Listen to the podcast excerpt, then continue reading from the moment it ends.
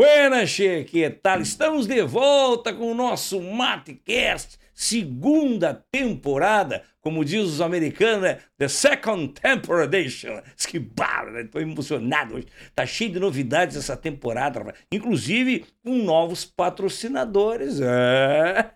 Olha aqui, ó, e um deles é a Florestal Alimentos, uma das maiores fábricas de doce da América Latina e é gaúcha. Ah, que alegria, hein? Ô, Licurgo, vem aqui, o Licurgo continua, né?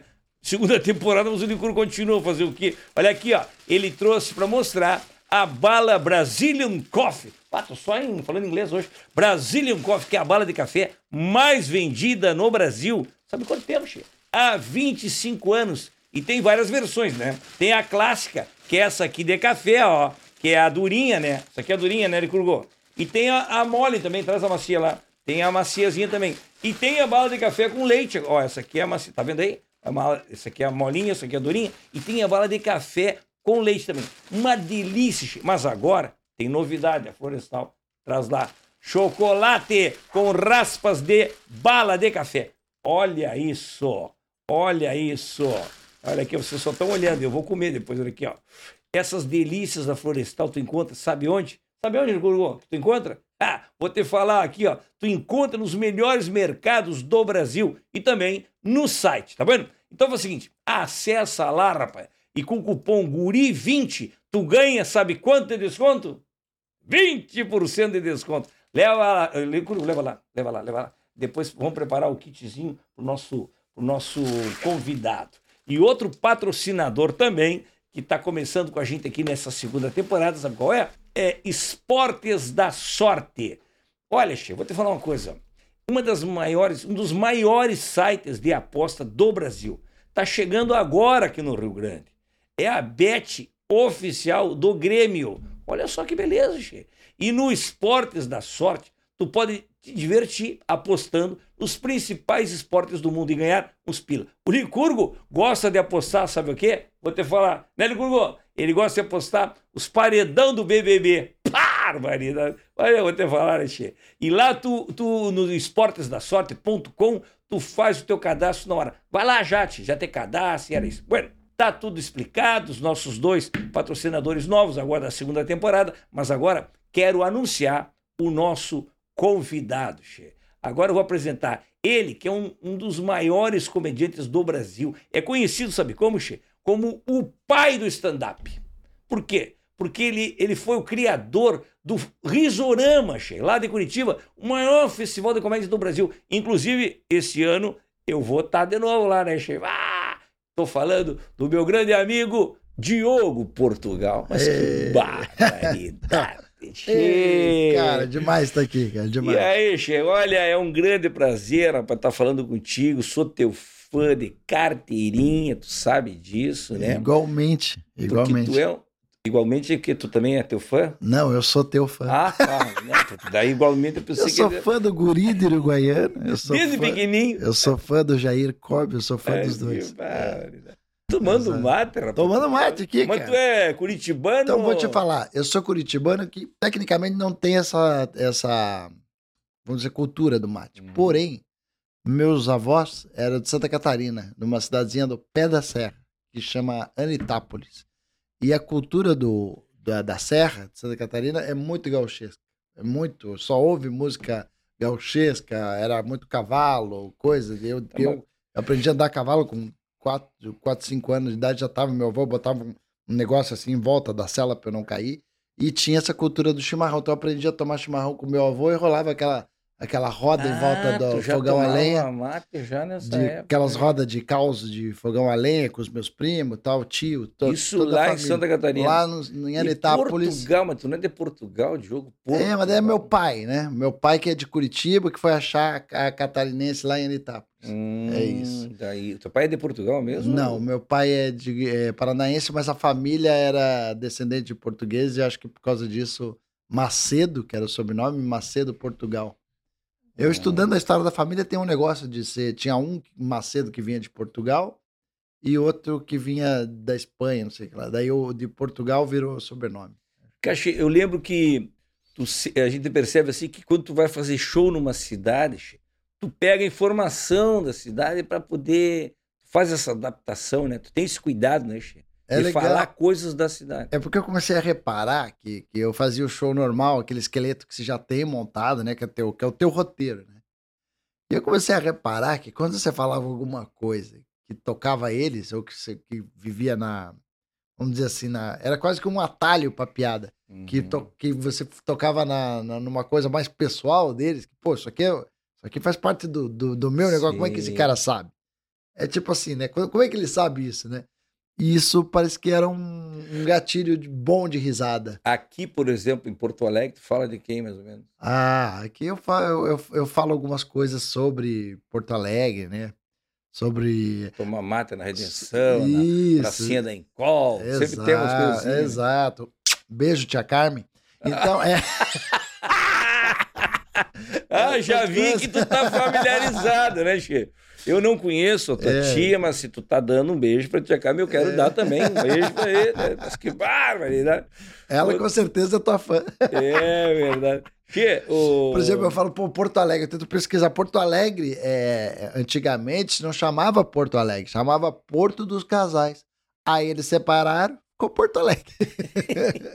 Tu tem essa coisa de juntar nome, né? Porque eu me lembro que uma vez, Che, tu foi fazer um show lá em Goiânia, Goiânia, e aí não tava vendendo ingresso do show eles gostam de Diogo, dupla, né? Portugal, porque eles É. gostam de dupla, né? Eles gostam de duplo, stand-up é sozinho, não foi ninguém. Mas aí como é que tu fez pra mudar? Aí, aí eu mudei o nome do show, coloquei Diogo e Portugal. Aí bombou.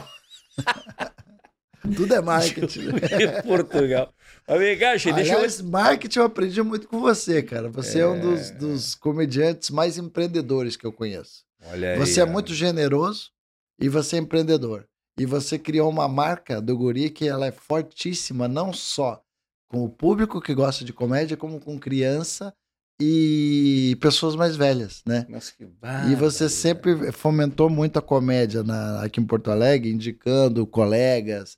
É, pô, sempre uma coisa muito generosa da tua parte. Assim. Mas É. eu, Che, eu, eu, eu, eu- te agradeço a Aham. referência, mas tu é o cara considerado o pai do stand-up e o cara que oportuniza para muita gente né, essa visibilidade através do Risorama, através de outros projetos, né, Che? Que É. tu tá sempre levando artistas e tal. Eu mesmo já tive a oportunidade de O participar. Risorama, pô, você é, você é sócio já do Já Risorama. participei muito. E ali Muitos. conheci muitos artistas, né? Che?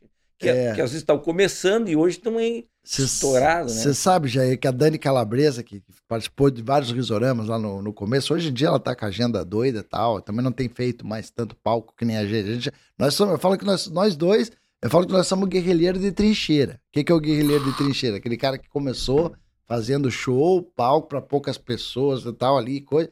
E se pintar um evento, não importa quantas pessoas, você vai lá e faz, assim como você faz para caminhão de som em cidade grande, para toda a cidade. Então, assim, a gente faz esse tipo de coisa e fala. Agora, porque nunca foi assim o foco, vamos dizer, a, a televisão, tanto quanto é a coisa do teatro, do show. E, e o que eu falo é o seguinte: a Dani Calabresa falava, o Risorama é a, é a colônia de férias dos humoristas. Ela brincava, porque era um encontro, a gente dava muita risada. Agora é uma colaboratividade, né? Porque é uma troca. Assim como o festival também cresceu muito por causa dessa coisa de vocês Claro. toparem ir e tal.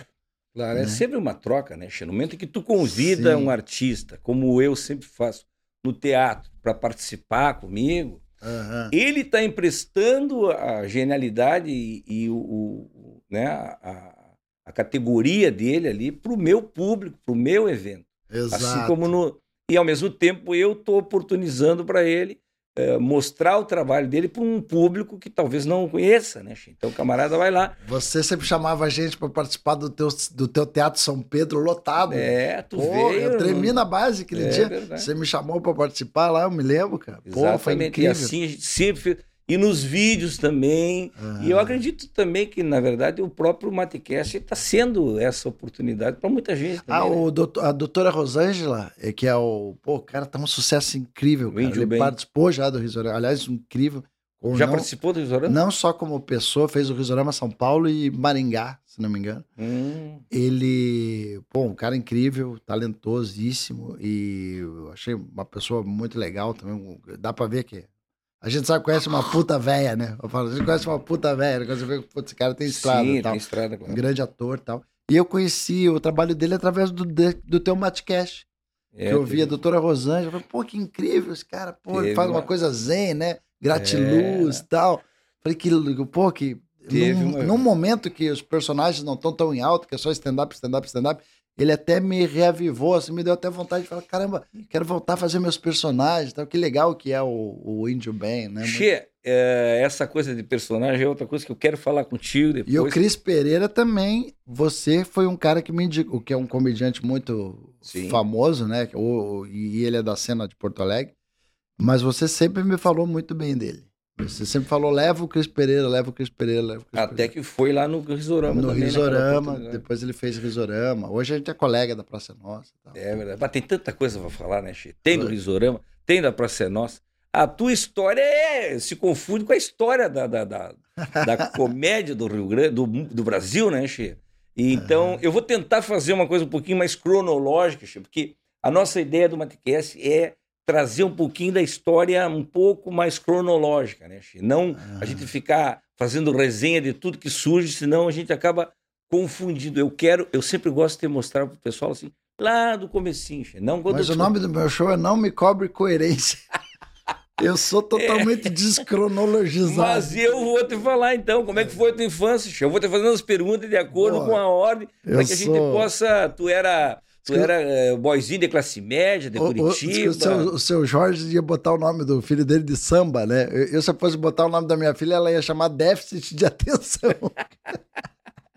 Porque pensa num cara desligado.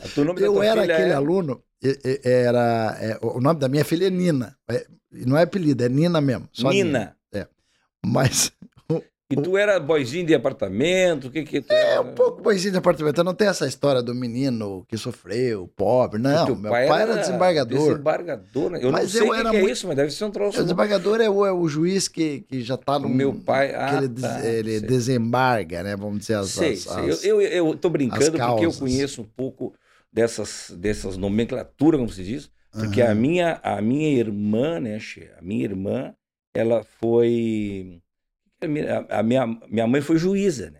Uhum. E o meu pai foi procurador. Ah, então, você conhece da magistratura. sim, sim. sabe a que minha é um- mãe foi juíza de, da vara de Marmelo, né? Da, da, da vara, não da infância, da vara de Marmelo. e o meu pai procurador de emprego, né? Che? Mas também Ah! E a minha irmã, me esqueci, a minha irmã foi promotora, louco. Eu achei- Promotora não, da- eu- dessas revistinhas de, de, de, de perfume. É, Ah. ela vendia essas revistinhas. Entendi. Por isso que eu entendo dessa nomenclatura de jurisprudência. Mas que barra, né? É, é a, Ô, Licurgo, vem cá. da vida. Vou te chamar aqui o Licuro, porque essa, até o Licuro gostou, Fala, né, Licuro. Licuro? Tiro, gostou dessa? Eu só, que engate que eu dei nele, né? Me preparei, né, Licurgo? O homem é fera. Tira o retrato que tu quer aí. Calma, eu tô calmo, Licurgo. Quem, quem tem que estar com pressa é tu, né? Vamos, louco. Olha, licor. Tá, teu momento já deu. O Licurgo Bar gosta muito, ele faz coleção de todo mundo que vem aqui, ele tira um retrato, né? Ele faz um Ah, é? selfie, né? Tá, e depois ele publica, e depois ele, eu acho que ele faz o papel, depois ele imprime e cola no quarto dele, viu, Che? Junto com, ele tem lá o menudo também, tem os menudo, tem a, a Rouge, tem a Rouge também, dominó. Mas vem cá, Che, como é que é? O teu pai foi desembargador e teve nove filhos, é verdade? Teve nove filhos. E, na verdade, teve. É, oito. Teve uma que foi. tipo. Mas foram nove. fi- Ele teve nove filhos. E a, a gente tem uma irmã que depois nós ficamos sabendo tal, que era a nossa irmã, e hoje a, a família acolhe com todo carinho. Ah, mas E- era família grande, né? Família é grande. E não opa. dava confusão, não dava. Ele trabalhava em três turnos. Meu pai acabou com o conceito de família. Ele casou duas vezes, então, tipo, ele ficou viúvo. A da minha mãe é o segundo casamento. Ah. Então, é essa minha mãe que é de Santa Catarina. Ele ficou viúvo, ele já era procurador. Procurava. Não né? era de emprego, ele era procurador mesmo. Já, já tinha um emprego. Aí, pô, é, a minha mãe mais novinha e tal, o pai dela é colono, né, que a gente chama, alemão. Aham. Hoje eu tenho o passaporte de Luxemburgo, graças à família da minha mãe. E não sou Luxemburgo. mais visto para viajar, coisa boa isso. Mas que bárbaro. E aí, Jair, é, eu era aquela criança no colégio, voltando na tua pergunta, que, que, o, que não era valorizado, né? Porque o aluno valorizado é o cara que é bom em matemática, né? O aluno valorizado era o cara, era o menino que tirava 10, que era bom de tal, tal. E o, e o comunicativo não era valorizado, né? O que tinha uma boa sacada, o que tinha. Porque eu, eu falava umas coisas na sala de aula, às vezes que a professora falava, eu dava uma réplica. Eu era tímido, mas eu dava uma réplica é. na hora é. certa e a plateia toda ria, ou a, a sala de aula toda ria. É. E eu me ferrava, né? Ah, vai lá, assina fichário meu pai, desembargador ia lá, pô, levava uma chulapada do. Me lembro que tinha um diretor que, que tinha sido aluno dele, cara, na faculdade, e o, o diretor tinha um prazer de dizer que eu tinha feito as merdas pra ele e tal. Parecia uma vingança, assim, saca? Aí eu falava, filha da puta, esse cara. E o que acontecia, cara? É, eu acho, eu acredito que hoje isso vem mudando, que as, as escolas devem estar mais atentas aos, às vivências. Sim, a valorizar. Porque o quanto vale um cara comunicativo hoje para agregar valores e, e, tipo, eu digo não, não estou falando de mim, mas eu estou falando de claro. comunicação e agregar e network e, e como você é, se comunica é a melhor forma de, de, de, de você fazer um trabalho ir para frente. Sim, se tu pega uma escola engessada, né, chama uma educação engessada, acaba acaba tolhindo um talento, um talento de, de comunicação por Exato. conta de notas de e matemática. E tinha isso, você tinha que seguir o padrão. E aí e o padrão, o padrão que todo mundo, o padrão já é uma palavra ruim, né? Que tipo, ah, você vai seguir um padrão. E, e o aluno o aluno zoneiro, o aluno que faz bagunça, que ele, ele, é, ele geralmente é o mais legal, cara né? Ele é o, é o que. Por isso que o teu nome do teu show é Não Me Come Coerência. eu falo Não Me Come Coerência porque eu não vou lembrar o que eu falei no começo, ou se eu vou falar, ou se o que eu falei tem conexão com o que eu falei depois. Mas a vida, a minha vida sempre foi meio assim, sempre, eu nunca, eu nunca fui um cara muito planejador das coisas assim. Embora eu tenha um mínimo de disciplina para tentar tocar as paradas. Né? Pois é, tu faz tanta coisa simultâneo, né? E ao mesmo tempo tu é um empreendedor, né? E, e e ao mesmo tempo eu me lembro assim, toda vez que a gente tá, tá dentro da van, tu tá no camarim, tu tá pensando, tu já tá escrevendo outra coisa, porque é a produção que tu tem é muito grande, né? Toda semana tem texto novo, tu tá sempre em cima do lance, como se diz, né? Eu, eu acho Aconteceu, que, tu já é, tá criando. Nós, um nós escolhemos uma profissão é. que, que é, é, Cara, é filha da. O Marcelo Madureira me falou isso, cara do Cacete Planeta, que eu gosto muito. Eu acho, o Marcelo Madureira é um dos caras mais inteligentes, mais culto que eu conheço. Culto. Você entra na sala dele, lá no Rio de Janeiro, ele me levou na casa dele, tive essa honra. O cara, a casa, a sala de visita dele é livro. Sabe? É livro, livro, livro. O cara tem mais conteúdo que eu conheço. E quando eu queria ser comediante, ele foi jurado de um festival que eu participei. E ele falou uma coisa para mim que eu nunca esqueci. Ele falou, cara, ó, você quer ser humorista? É, é muito trabalho. Ele falou. E eu, e eu fiquei meio impactado com aquilo. Eu falei, porra, mas contar piada, né? Falou, não, é muito trabalho. Você tem que trabalhar, trabalhar, trabalhar muito. E aí eu descobri mesmo com o tempo que essa profissão que a gente escolheu é tipo ter lição para casa para a vida toda, né? É. Porque quanto vale uma piada? Quanto tempo dura uma piada? Você faz a piada hoje com o Daniel Alves aí. Daqui a pouco ninguém vai falar disso. É verdade. Che, né? mas voltando lá, tu começou, tu foi pro Rio de tu foi morar nos Estados Unidos, né? Intercâmbio, coisa e tal. Foi Ficou fazer... quanto tempo lá? O que tu fez lá? Lá que começou esse negócio de stand-up, de, de, de, identificação, o Ed Murphy, aquelas coisas todas? Um pouco. E, e, começou assim, eu, eu, tive contato com o Ed Murphy, exatamente, esse, esse negócio de, de ver o, o cara fazendo stand-up, eu via que todo mundo ria muito de, dele, falava, porra, cara, eu, eu, eu, era uma escola pública e 80% da escola eram negros, né? Então eles chegavam para mim e falavam daquela gíria, né, de, oh, yo, what's up, man? You got a cent? Oh, what's up, what's up? E eu não entendia porra nenhuma, que eu não entendia inglês. Aí eu falava, cara, eu preciso me engajar nessa escola, velho. E aí eu era brasileiro. Aí quando eles souberam que eu era brasileiro, eles me colocaram no time de futebol. E eu era uma fraude, cara. Tipo, de... jogava mal pra caralho, mas era brasileiro, sabe? Aí eu falei, não, vamos, jogo e tal. Cara, eu jogava mal pra caralho. Uma, uma lembrança que eu tenho era do técnico do time, a gente jogando, dele falava assim: Diogo, you are offside. Ele falava offside, eu tava impedido. Uhum. E eu falava, no problem. Porra. Eu, no problem, no problem. You're offside, eu, no problem. Porra. Que barbaridade. Três jogos eu tava no banco já. Mas e lá tu teve até uma banda, é verdade? Tu Tive tocou- uma banda no colégio, tocar aí fui- fiquei me engajando, aí eu mudei de família. Depois, quando eu mudei pra segunda família, que foi bom, que a segunda família eu já tava falando melhor Isso, inglês. olha, foi lá. O intercâmbio do Rotary, ele te coloca em três ou quatro famílias durante um ano, pra você ter experiências diferentes. A primeira família, cara, era muito legal, gostava da, da família, tudo. A mãe tomava um Manhattan. Chegava final de tarde, a mulher botava um Manhattan com uma cereja. Eu nunca contei isso pra ninguém. Isso que é legal de podcast, né? A mulher botava uns, uns Manhattan com a cerejinha, assim. E ela começava a tomar, bicho. Daqui a pouco ela tava enrolando a língua. Lembra da Suelen, do Dallas? Bah, mas tu já não entendia inglês, quer dizer, aí É, da não, língua. daqui a pouco ela tava. You fucking Brazilian. Daí, puta que pariu. Eu Falei, tá, agora a velha foi boi com as cordas, mano. A velha tá bebaça. Um dia ela rolou da escada. E aí, é, A família, tu começou a tocar. foi uma experiência legal. A segunda família tinha um, um irmão, mais da minha idade. E esse menino era popular no colégio. Porque ele era lutador de wrestling, que é aquelas lutas greco-romanas. Hum. E ali eu comecei a me engajar mais. Aí, pô, já tava entendendo um pouco de inglês. Aí foi bom demais. Comecei a ir pras festas, beber todas, que americano bebe até passa mal, né? E aí foi legal. Aí conheci uma, uma galera, eu tocava baixo, aí o fato da, da música me ajudou bastante ali a me engajar. Porque daí com a bandinha começou a rolar umas, umas baladinhas na cidade lá, de Amityville, que eu morei. Mas fica cheio, é que nem nos filmes mesmo, é tudo assim, Igual naqueles filmes americanos, tipo. os nerds, os... Nerds, eu era os nerds no começo. Depois que eu- com o meu irmão eu comecei a me engajar melhor, comecei a ser mais aceito pelos bacana.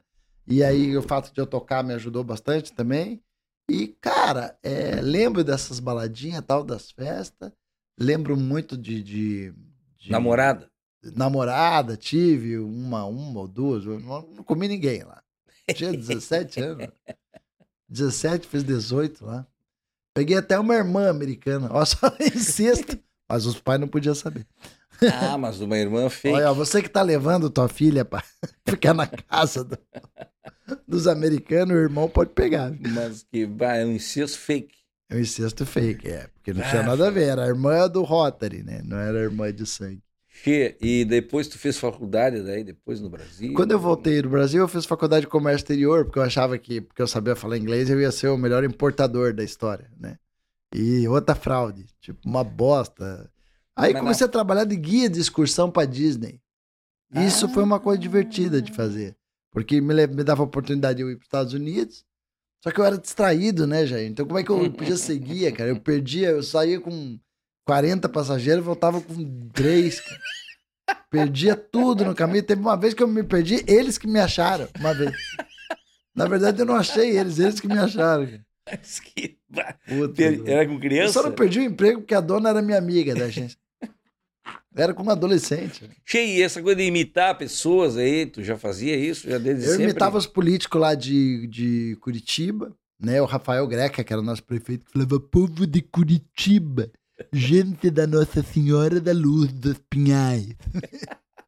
e o Greca era muito popular. Quem faz muito bem esse aí também agora é o. Zico Lamour. o Zico Não, mas esse cara, né? o Zico Lamour, o Zico bicho, Lamour já que nós fazendo- estamos falando de colega talentoso, né, cara? Que O acho- Zico é maravilhoso, né, Che? Porra, Ele Zico- faz todos os, os- os É um- políticos, né? Eu acho ele um dos Álvaro. Dias, um- faz o... Tá entre os melhores, se não o melhor imitador. É, o Galvão. é de Curitiba. O Galvão dele é perfeito, o Henrique Cristo dele é perfeito. O, o, o Moro foi ele que descabaçou. Você sabe que a imitação tem a descabaçagem, né? Você ir lá e, e- e- e o primeiro, que nem o Carioca fez do Jô Soares. Sim. Ninguém fazia. O Carioca foi lá e fez. Aí todo mundo começou a fazer e tal.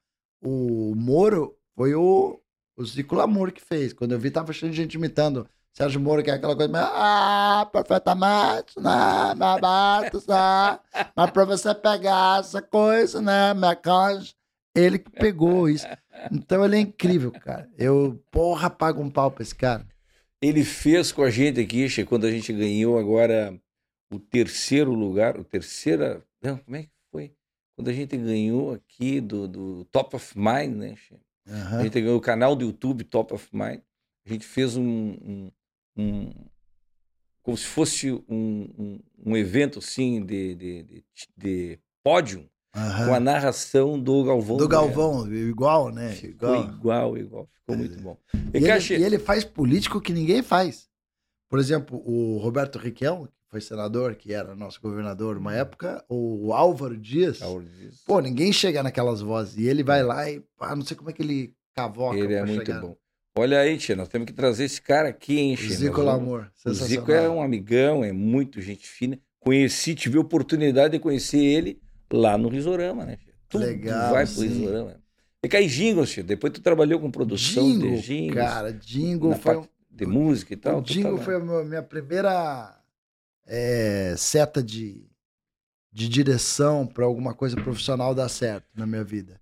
Eu gostava de música, mas não, não era péssimo para trabalho. Eu dei aula de inglês também quando eu voltei dos Estados Unidos, mas eu também eu era ruim para ensinar porque eu, eu às Esquecia. vezes eu me lembro que, que era assim, cada professor tinha que cada professor tinha que dar introdução pro outro, eu esquecia.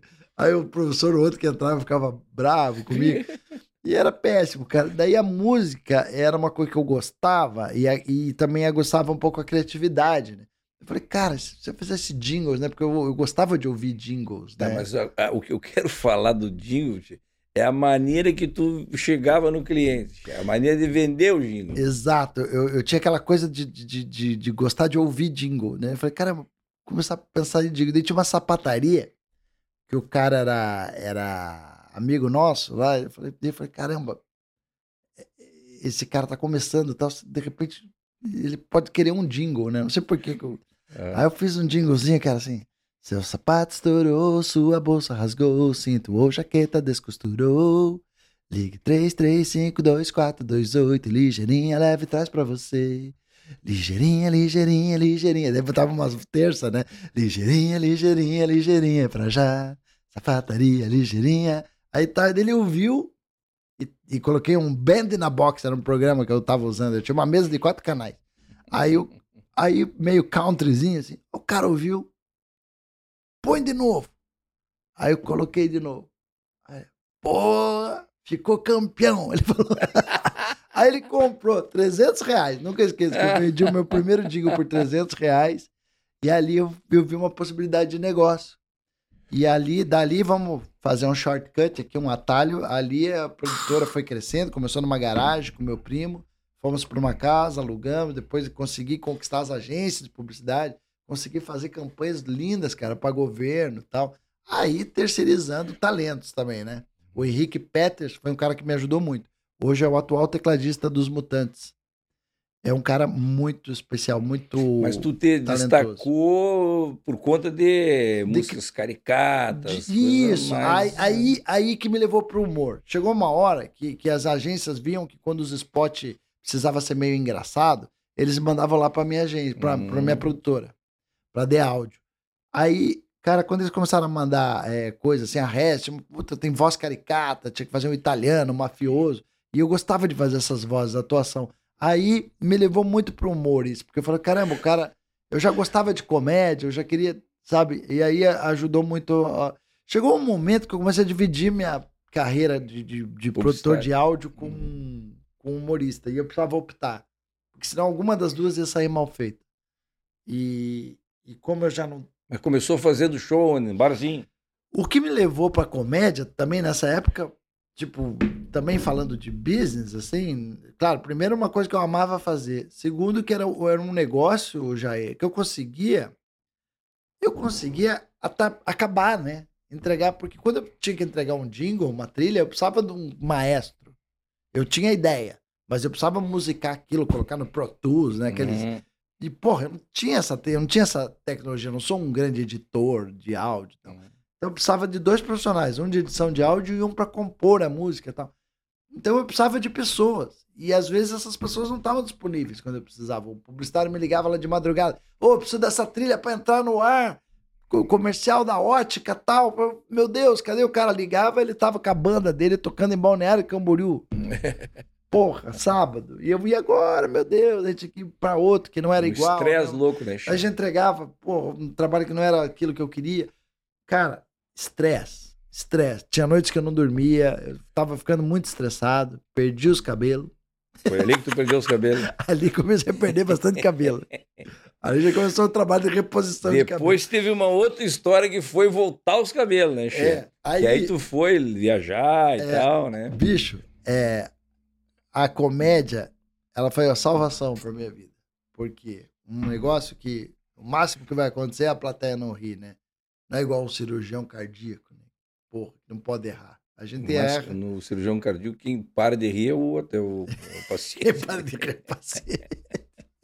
Aí a, a comédia foi uma salvação pra mim, porque era um trabalho que eu podia assumir do começo ao fim, entendeu? Se você me contratasse, eu podia dizer, eu vou lá e faço o show, sou eu mesmo, eu vou lá, Hum. tal.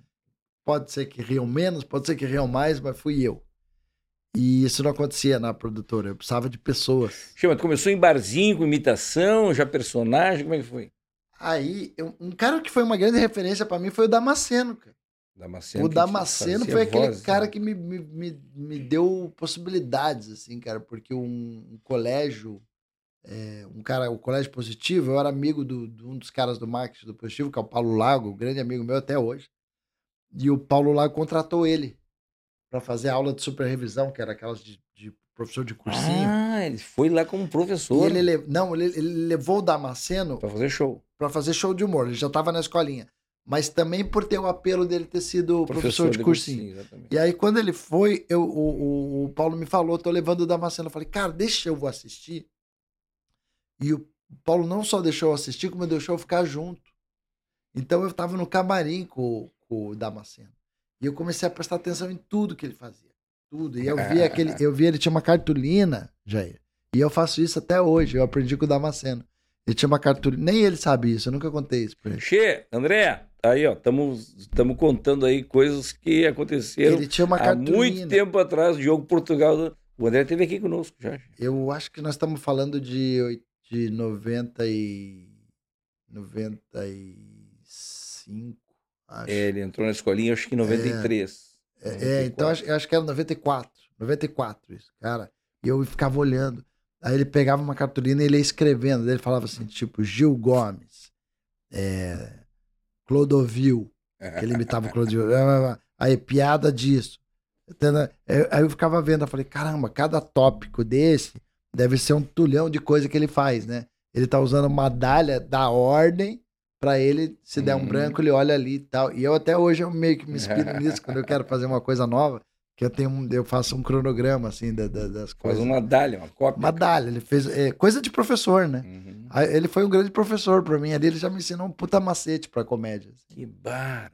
Porque eu ficava vendo o João Kleber, eu ia, o João Kleber ia pra Curitiba, eu ia no show dele. O João Kleber, pouca gente sabe, mas o João Kleber era comediante, a gente e um sabe. imitador bárbaro, né? E um, um grande Baita, imitador. E ele também tinha um, um esqueleto de, de, de humor, e eu ficava tentando entender como é que um humorista faz os fios condutores, como é que ele fica uma hora no palco falando, falando, falando, Exatamente. falando, que é a pessoa que vai te assistir hoje, Jair, ela olha e fala, cara, ele é um gênio, como é que ele consegue? Porra, existe todo um trabalho por trás, né? Pra você... Que o Chico Fio Anísio- condutor é que é. É, isso. Tem que saber daqui para te dar o, Pra onde que eu vou daqui gancho. Eu falo aqui, daí eu já. Porque senão, porque tu vê muito hoje É em dia, matemático, né? Tem o começo, o meio, o que fim, isso a me chama atenção, Che, nos stand-up, principalmente. O camarada fala um assunto, termina aquele assunto, ele vai para um outro que não tem nada a ver, não tem ligação nenhuma, ele já vai para outro assunto que não tem nada a ver. E, e tendo um fio condutor, facilita o entendimento de Facilita. todo mundo, né? E, o- e o Chico Anísio falava isso, né? Que o show de humor ele tem o tempo de você. Tem, a- tem várias etapas, né? A primeira etapa é a etapa da criação, depois da, da, da, da execução e depois da automatização. Né? É quando já virou que nem Exatamente. você sair daqui e dirigir para tua casa. Que Aí você daí- já tá automatizado. Aí, aí, na verdade, te permite a, ao improviso. Exatamente. Tu tá tranquilo Exato. no texto, aí tu pode improvisar, porque tu sabe onde é que tu vai voltar, né? E a melhor piada que eu falo é aquela que você cria em cena, né? Que aí nem tu te aguenta, né? É, aquela que você escreveu em cena. O Danilo Gentili tá com um show meio novo agora, novo, né? Novo, que eu, provoquei muito ele pra voltar pro stand-up e tal. Falando, cara, você, você já é o cara, você já tem teu programa de TV, vamos voltar a fazer. E aí a gente criou o Stand Up Raiz tal, que, é um grupo bem legal que a gente tá todas as quintas lá na casa dele, inclusive, que é o My Fucking Comedy Club. E o Danilo, ele, ele, ele tá com um show inteiro novo que ele escreveu fazendo. Ele não foi assim, sabe? Claro que depois ele anota, ele tem as, as, as coisas dele. Mas ele escreveu testando no palco. Assim, e aí foi indo, foi indo, foi indo, evoluindo, treinando, treinando. Devagarzinho, né, cara? Não pode ter muita ansiedade. Che, o Terça Insana foi uma coisa importante também, né, pra ti? Tu participou lá com a Totalmente, Grace? totalmente. A Terça Insana era uma noite gaúcha em São Paulo, sabia? O A elenco. Grace, né? Olha o elenco. O João o Camargo, né? Robertinho Camargo, Robertinho gaúcho. Camargo, gaúcho. Grace Janucas, gaúcha. Ângela Dipp, De São Borja. Exatamente. minha claro. amiga, faz academia comigo até hoje, enquanto a Ângela. Ela fazia o tonel. Lembra O do Tonel, fazia o Tonel e ela fazia o I, letra I, é, É, genial. não, os, é, personagens, os personagens da, da Angela Deep na terça. E Ilana Kaplan também, que eu acho que é um outro talento. Gaúcha também. Claro, daí tinha Marcelo Mansfield, Marcelo Médici, aí tinha os paulistanos também, Otávio Mendes. Mas a, a- o núcleo da Terça Insana que revolucionou a comédia no Brasil. 2003. Eu falo revolucionou a comédia no Brasil por quê? Porque a comédia até o Damasceno e o, e o, e o Tom Cavalcante, sem desmerecer, porque eles eram incríveis e são até hoje, é, o, era a escolinha do professor Raimundo, aqueles shows onde a piada era mais concebível, né? Sim. Quando entrou a Terça Insana, eles começaram a criar personagens com texto autoral. E aí foi uma Aí puta virada. Exatamente. E eles foram o grande fio condutor pro chegar no stand-up, né? Foi. Porque ali a gente falou, cara, o texto é do cara, foi ele que inventou uma freira Aquela- terrorista que não gosta de criança. Como assim a freira, que a fuma. freira fuma no orfanato? Deixa. Quem Pô, não ri, eu vou anotar. Eu sei exato. desenhar. Ah, aquilo ali é espetáculo. Cara, Otávio Mendes é um, eu- e assim um surgiu gênio, O cara. próprio Marco Luque, né? Marco Luque. Foi ali. Marco Luque já foi já uma segunda Depois fase, segunda fase. da Terça Insana. Né? A E tu primeira... começou lá no terça com o Elvis Lay lá? Eu era convidado, eu nunca fui do elenco. Uhum. Eu nunca fui do elenco. O que queria muito, era meu sonho entrar pro elenco da Terça Insana. Eu tinha que ser convidado pela Grace, obviamente, que é uma pessoa que me ensinou muito. Eu Ela devo te deu muita dica de muita personagem. dica, muita dica. Ela me deu dicas até do, do- quando eu fiz o meu personagem. Faz aí, faz aí. Guria de Curitiba. Vai, guria de Curitiba. Vai. Ah, menino de Curitiba. Vai, vai. Eu fiz e tal. Aí Ela me deu umas dicas, ó, vai por aqui, assim, assado e tal. E, cara, como eu não era muito convidado, eu queria também falar, cara, eu preciso fazer uma coisa nesse formato de terça insana também em Curitiba, porque não, eu não tenho nem, to- nem toda essa grana para investir, para vir toda semana, nem sou convidado, nem tenho essa oportunidade. Aí eu pensei, pô, por que não criar em Curitiba? Daí acabei criando uma noite que, por sinal, por uma coincidência absurda, o dono da casa chegou para mim e falou assim: só tem duas noites livre. Quarta e terça. Ah, terça. Quarta, puta, jogo de futebol, né? Sempre teve essa coisa de, pô, galera divide público. E a terça, eu sabia que era bom. Ele não sabia. Eu falei, pô, se funciona em São Paulo, por que que não vai funcionar em Curitiba? Aí eu falei, cara, eu topo, mas eu quero que você me dê a bilheteria. Aí ele, ah, você é uma nada. bosta mesmo? Tipo, pega aí a bilheteria, eu ganho no consumo. Mas você tem que encher a casa pra mim. Tá? No começo era só cortesia, né? Levava a família. A batalha é difícil, né? A Chico? batalha é difícil. E nesse tu mes- mesclava stand-up, cerimônias, Isso. eh, personagens. Aí que, fazia- aí que entrou o negócio do stand-up. Porque se eu fizesse só personagem numa terça, cara, a Grace ia me falar, pô, qual é a tua? Tá imitando aí meia-noite? Uhum. Então eu falei, cara, o que, que podia ser de diferente pra não ficar igual a Terça Insana? Aí eu falei, caramba, uma coisa que ninguém tá fazendo. É o que o Seinfeld faz, né? Era o programa do Seinfeld. Rolava no, na Sony, TV a Eu já cabo. conhecia lá dos Estados Unidos. Mas também rolava já na Sony, sim, TV a sim. cabo. Ele abria com o stand-up, daí tinha um seriado, e daí ele fechava com o stand-up. Eu falava, cara, isso é foda, ele faz de cara limpa. Eu pensei, pô, se eu abrisse de cara limpa? E daí depois até posso meter uns personagens e chamar uns convidados. Claro. Faço uma noite diferente, tá? E ali começou, era só o que faltava, lá em Curitiba. Era só faltar. E daí veio artistas convidados do Rio. Aí São comecei Paulo. a fazer esses intercâmbios, porque senão o pessoal ia enjoar de mim. Mas aí eu fui atrás de talentos. Eu garimpei, cara, eu fui atrás. Eu vou uma vez uma notinha no jornal, assim. Comédia paranaense, o bêbado. Eu bêbado, vou ver essa porra. Fábio Silvestre. Olha só. Foi lá assistir. Falei, Putz, sabe que o "Caralho, Flávio. Esse cara é um trouxe gênio. o Fábio Silvestre aqui, che, num, num, Teatro São Pedro. Eu trouxe o Mansfield, Aham. trouxe o Fábio o Silvestre. Niso Neto. o Niso, Niso Neto, né? Aham. trouxe a Nani People. Que a gente já legal. fez aqui no Teatro São Já Pedro. vamos falar de Nani People. Porque a gente vai falar de Risorama, né? Certo. O, o Fábio Silvestre daí era o bêbado. Fábio Silvestre era o bêbado. Ele tinha aqueles que- personagens que ele, ele usava aquelas roupas Exato. de, de Eu- fibra que ele o cara usava. era um puta ator, velho. Falei, caralho, ele fazia um bêbado que você acreditava que era o bêbado. Eu- Ele você- participou da Praça Nossa você, época, né? sim, Chico? você ria do bêbado dele durante, sei lá, três minutos, cinco minutos, sem ele falar nada. Ele ficava só tentando pegar o microfone e não pegava. E ali a plateia morria de rir, cara. E depois falando, incrível. Aí eu cheguei nele, falei, cara, você não toparia de fazer uma noite assim, assado e tal. Aí ele veio comigo, Hélio Barbosa, que era uma comédia diferente, não sei se lembra do Hélio Barbosa, ele fazia um sapateado, imitava os atores americanos Hum. e tal. Era uma comédia mais vaudeville, assim, meio, meio Sammy Davis Jr., assim, era muito legal. Jerry Lewis e tal. E aí tinha o Miau Carraro, que era um amigo nosso que contava piada. Então tinha quatro estilos diferentes, né? Tinha o stand-up com personagem que eu fazia, tinha o Fábio Silvestre, que é ali que ele, na minha noite, que o Fábio Silvestre criou os melhores personagens dele, Sim, que foi o, o motorista. motorista, o surfista de Colombo, que eu acho incrível, que é o Devers. Devers. O que é que ele fez? Ô, Ele mas fez Curitiba um- não tem mar, você quer uma cidade que tenha mais tubo que Curitiba? que tem os tubos. É, que mais? O, o, o garçom do Gato Preto, que é um bar lá. E tinha um gordo, assim, que tinha- ele tinha uma roupa toda grandona. Esse gordo, depois ele fez também um gordo, mas esse gordo não, não foi tão forte. O que era forte era o Arlindo Beleza, também, que era um personagem muito bom que ele fazia. E Tá lá por- por- depois ele criou um monte de Ele tá personagens. por lá ainda.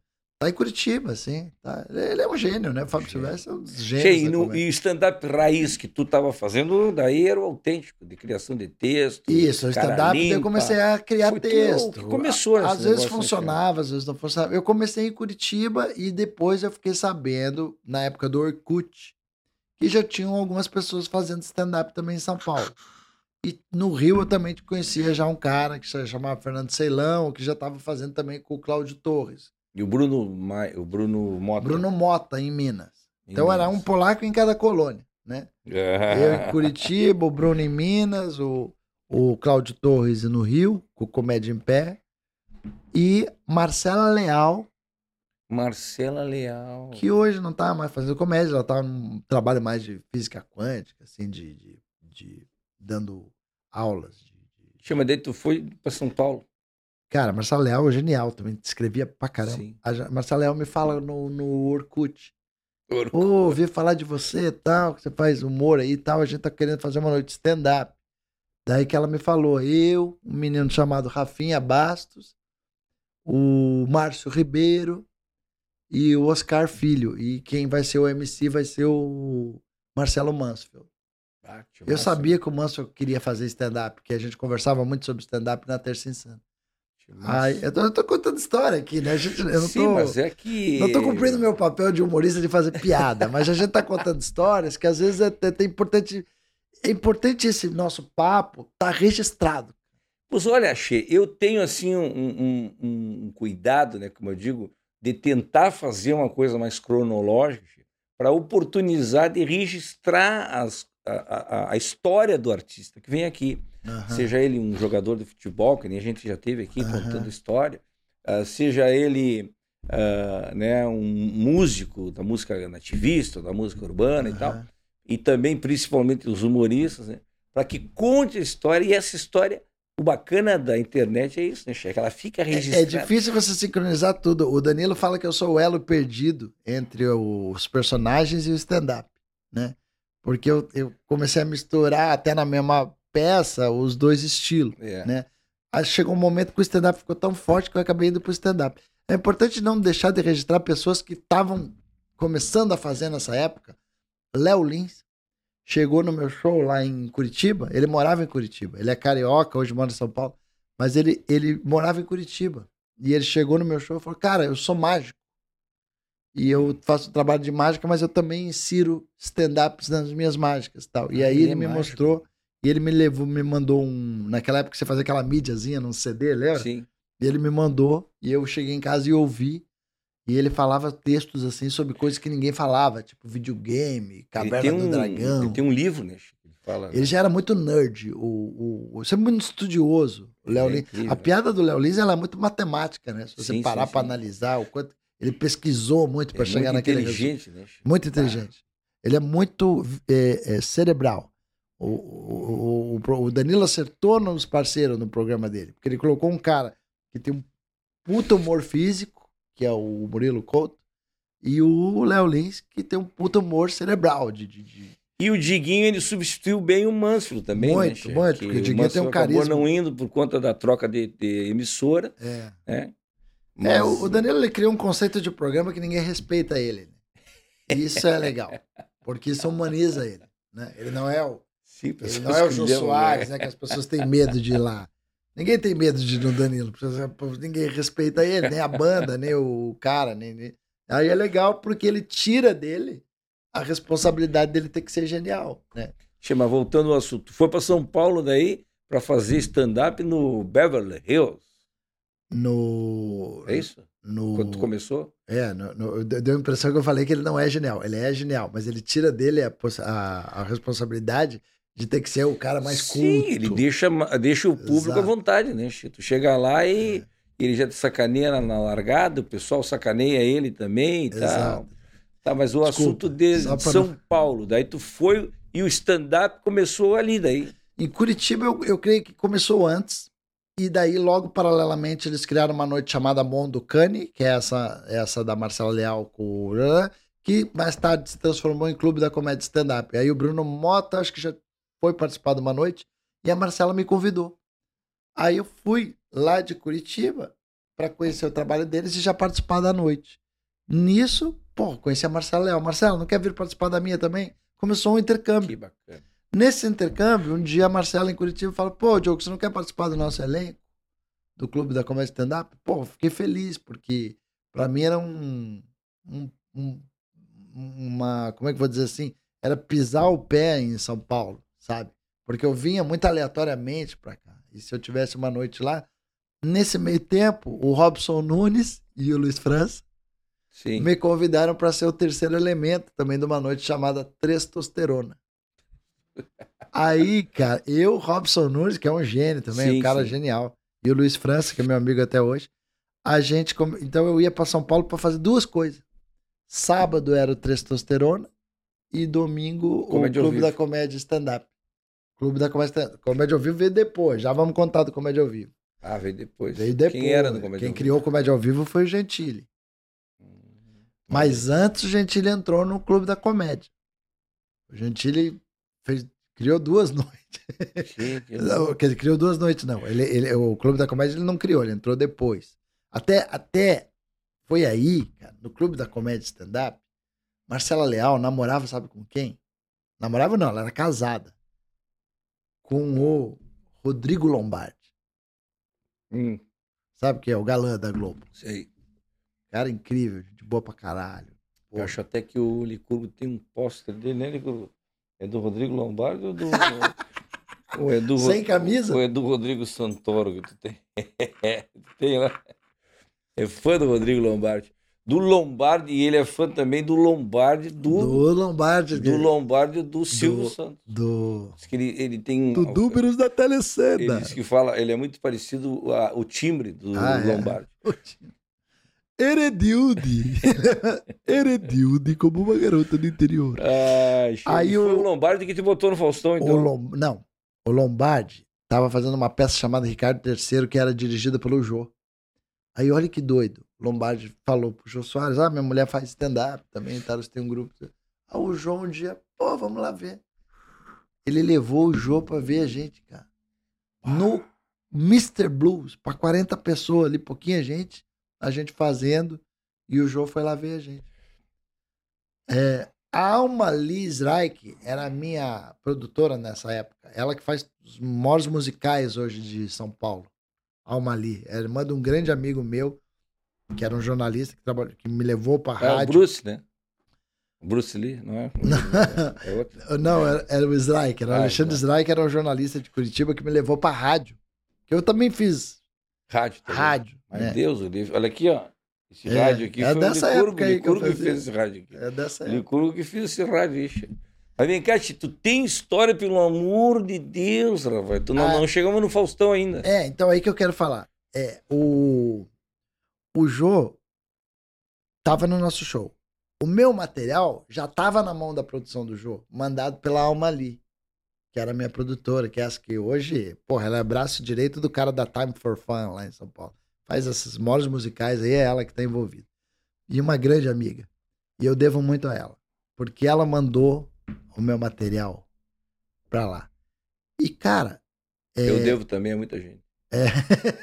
Ah, nem me fala. Essa- essa- essas agora. dívidas. Tu falou, agora eu me lembrei. Essas Olha, dívidas. Falando isso, nós temos que pagar. Ah, Deus, É, aí, ó, essas dívidas aí, gente, é, nós somos sócios daquele clube também, Serasa.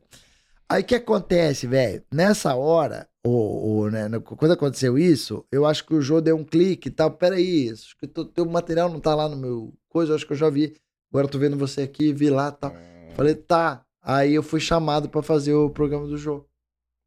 Do Jô. Do Jô, foi o do primeiro. Faustão. antes do Faustão. Aí eu fui fazer stand-up lá no Jô. E, porra, aquilo foi incrível pra mim. Bah, Porque ele deixou fazer muito tempo. 2005. Deixou 2006. fazer um set inteiro. 2006, isso. Isso, 2006. Aí chega uma hora que ele fala assim: Ah, eu quero mais. Puta, bicho. Ali eu podia ter me ferrado, mas eu tinha um pouquinho mais que eu não tinha feito ainda.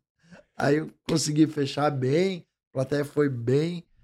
E, e logo depois que pintou o convite pro Faustão.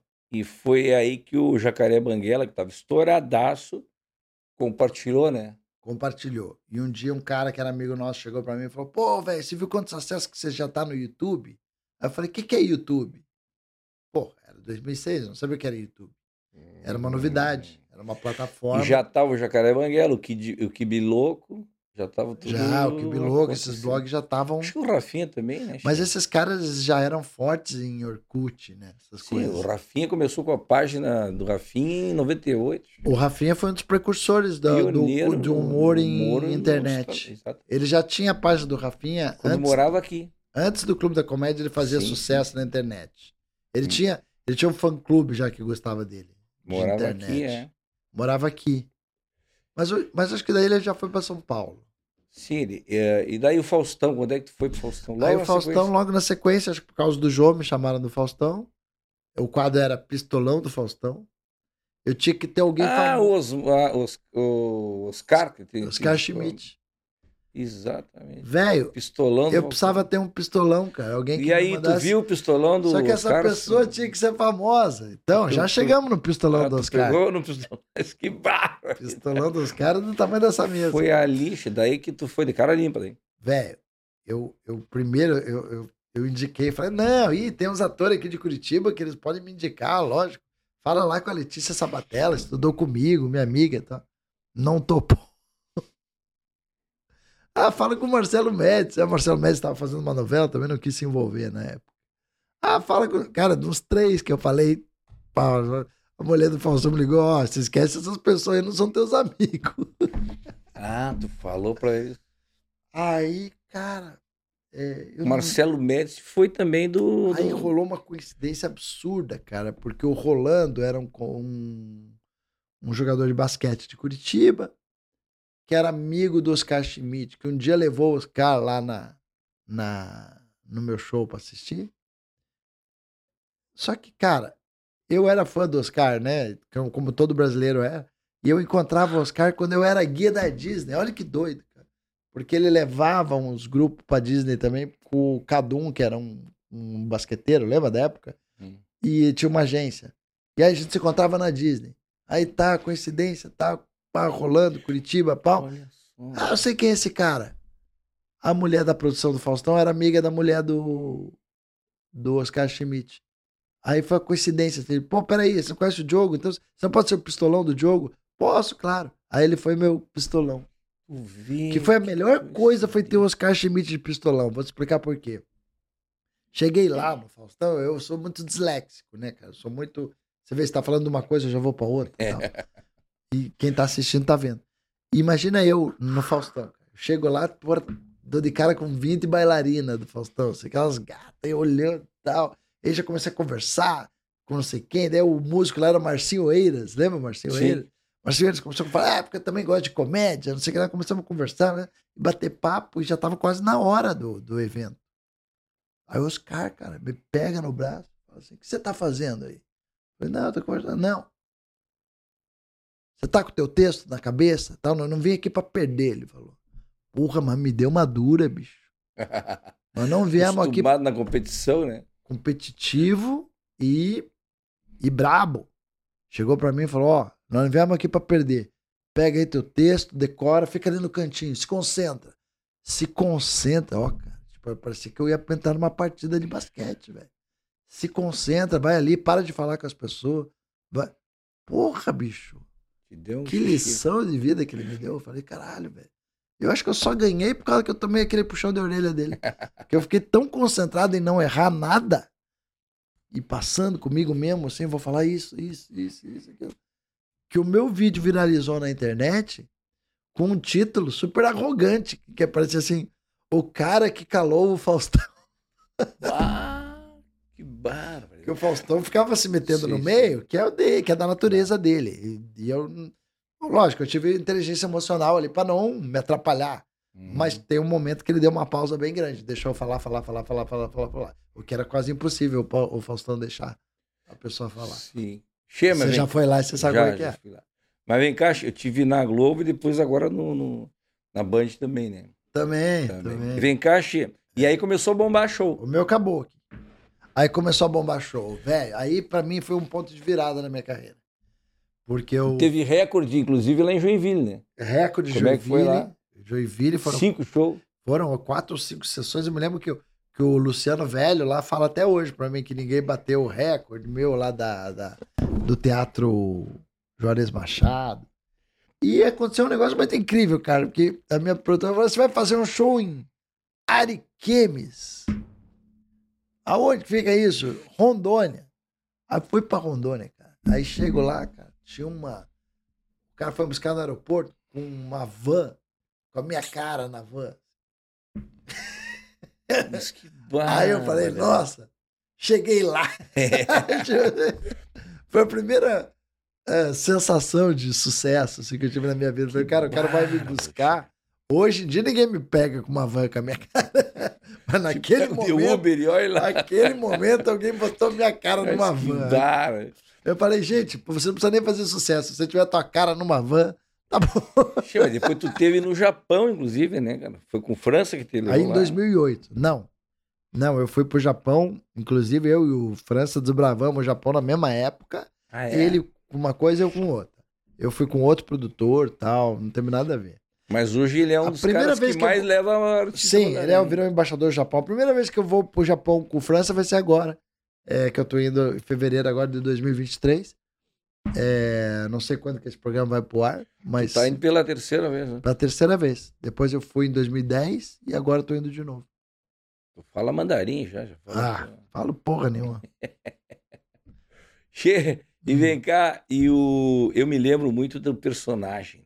Personagem, eu me lembro do motoboy, me lembro daquela guria manicure lá de Santa Catarina. É, coisa mais querida, Marlene Marluce. É manicure, pedicure massagem formal.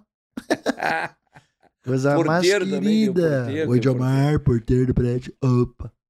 Qual a vantagem de ser porteiro? Só mesmo naquelas torres de Nova York que explodiu, aí o porteiro foi o primeiro a fugir.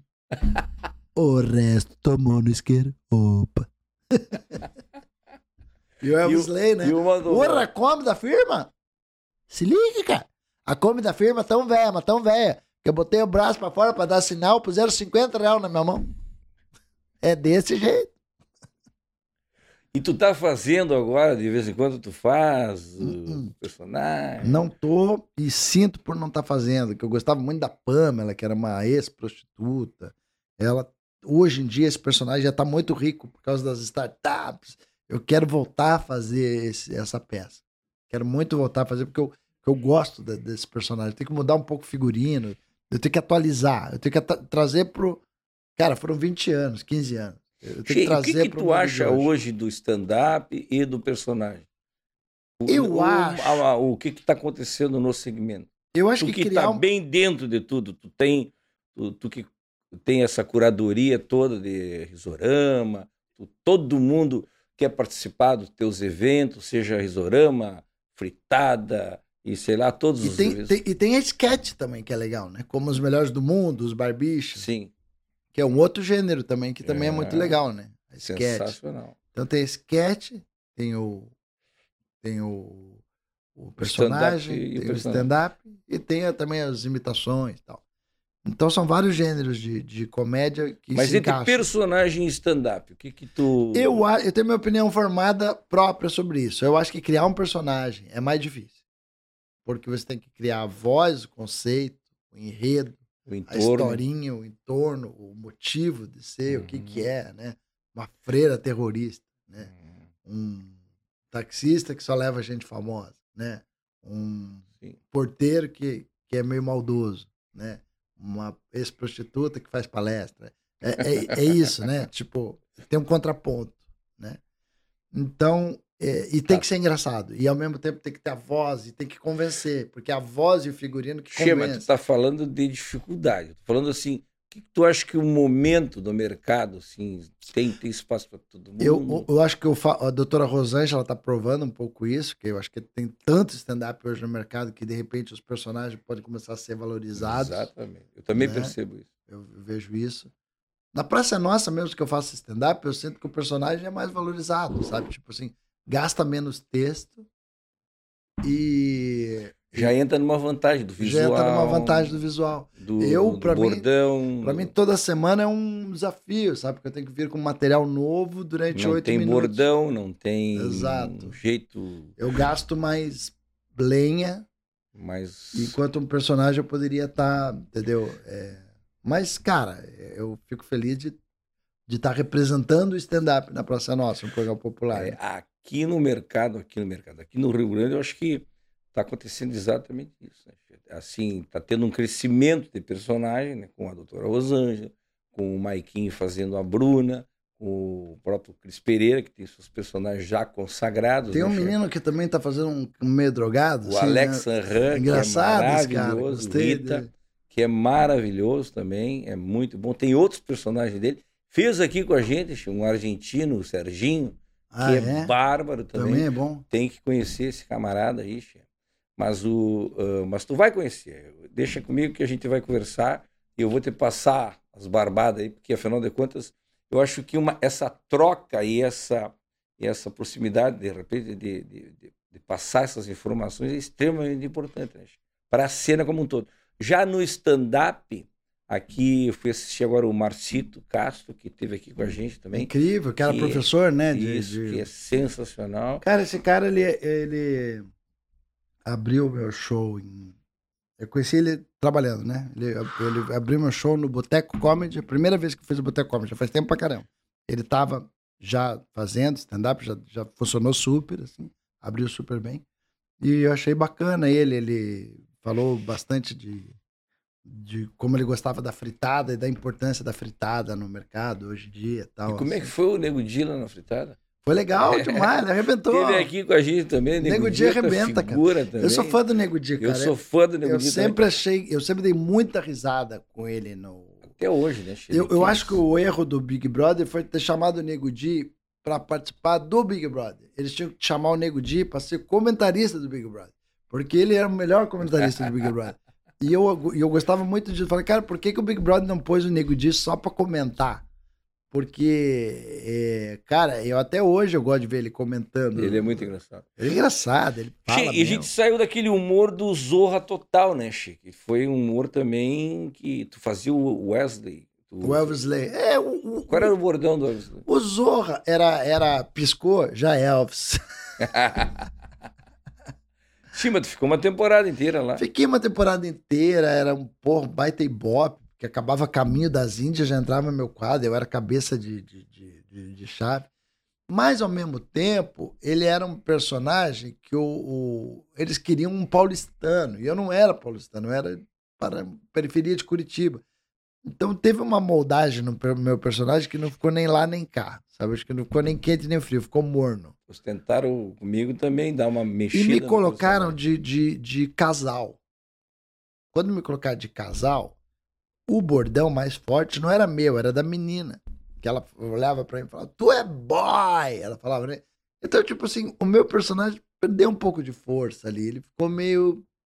Porra, mas a menina era incrível a que fazia a, a, Edileu- Edileuza, não, era a Amadeusa, minha deusa, a Amadeusa. E aí ela, ela, ela era a zorra total, ela tinha voz forte, ela, ela é incrível, essa atriz. E eu sempre tive a- essa minha voz, né? Eu sou, eu sou, como é que fala? Eu sou escravo do microfone, não, não tem aquele Leandro Hassum que fala, ah! não tem esses gritos. E o Zorra Total é uma coisa muito pra cima, sabe?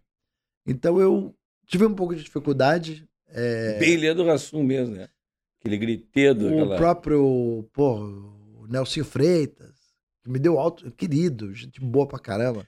Tem que trazer o Nelsinho Esse aqui. é maravilhoso. Nelsinho, quando você vier pra Porto Alegre, dá um toque e vem aqui no Matcast. Esse é maravilhoso. Fez o Wake dele. Batista agora, né, no filme. Muito, muito bom. legal, Baita ator, né? Baita ator.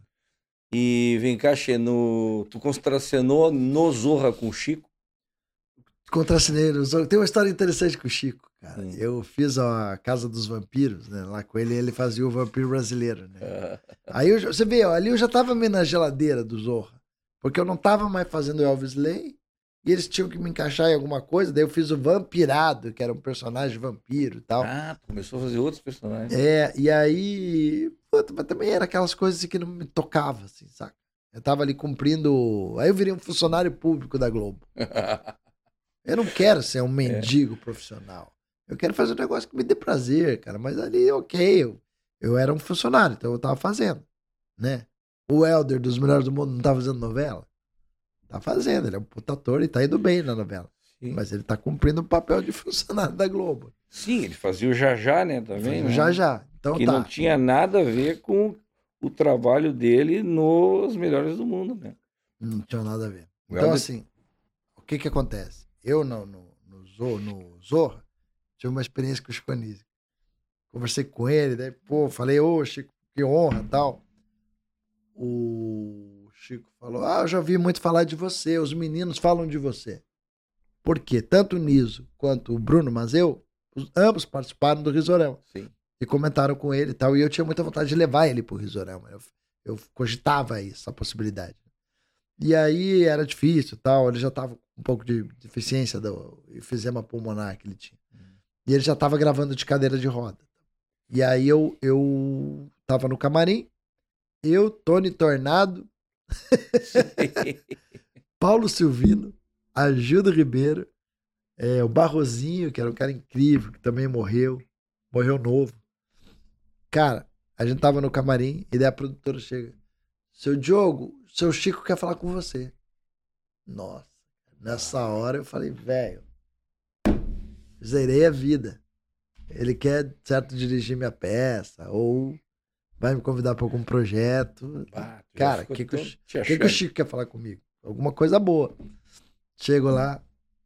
Ô, Diogo, os meninos falam muito de você. Você tem um festival, né? Pô, sei disso tal. Você faz comédia lá em Curitiba. Curitiba é o melhor lugar começou a elogiar a minha cidade tal. E Curitiba é uma coisa tal.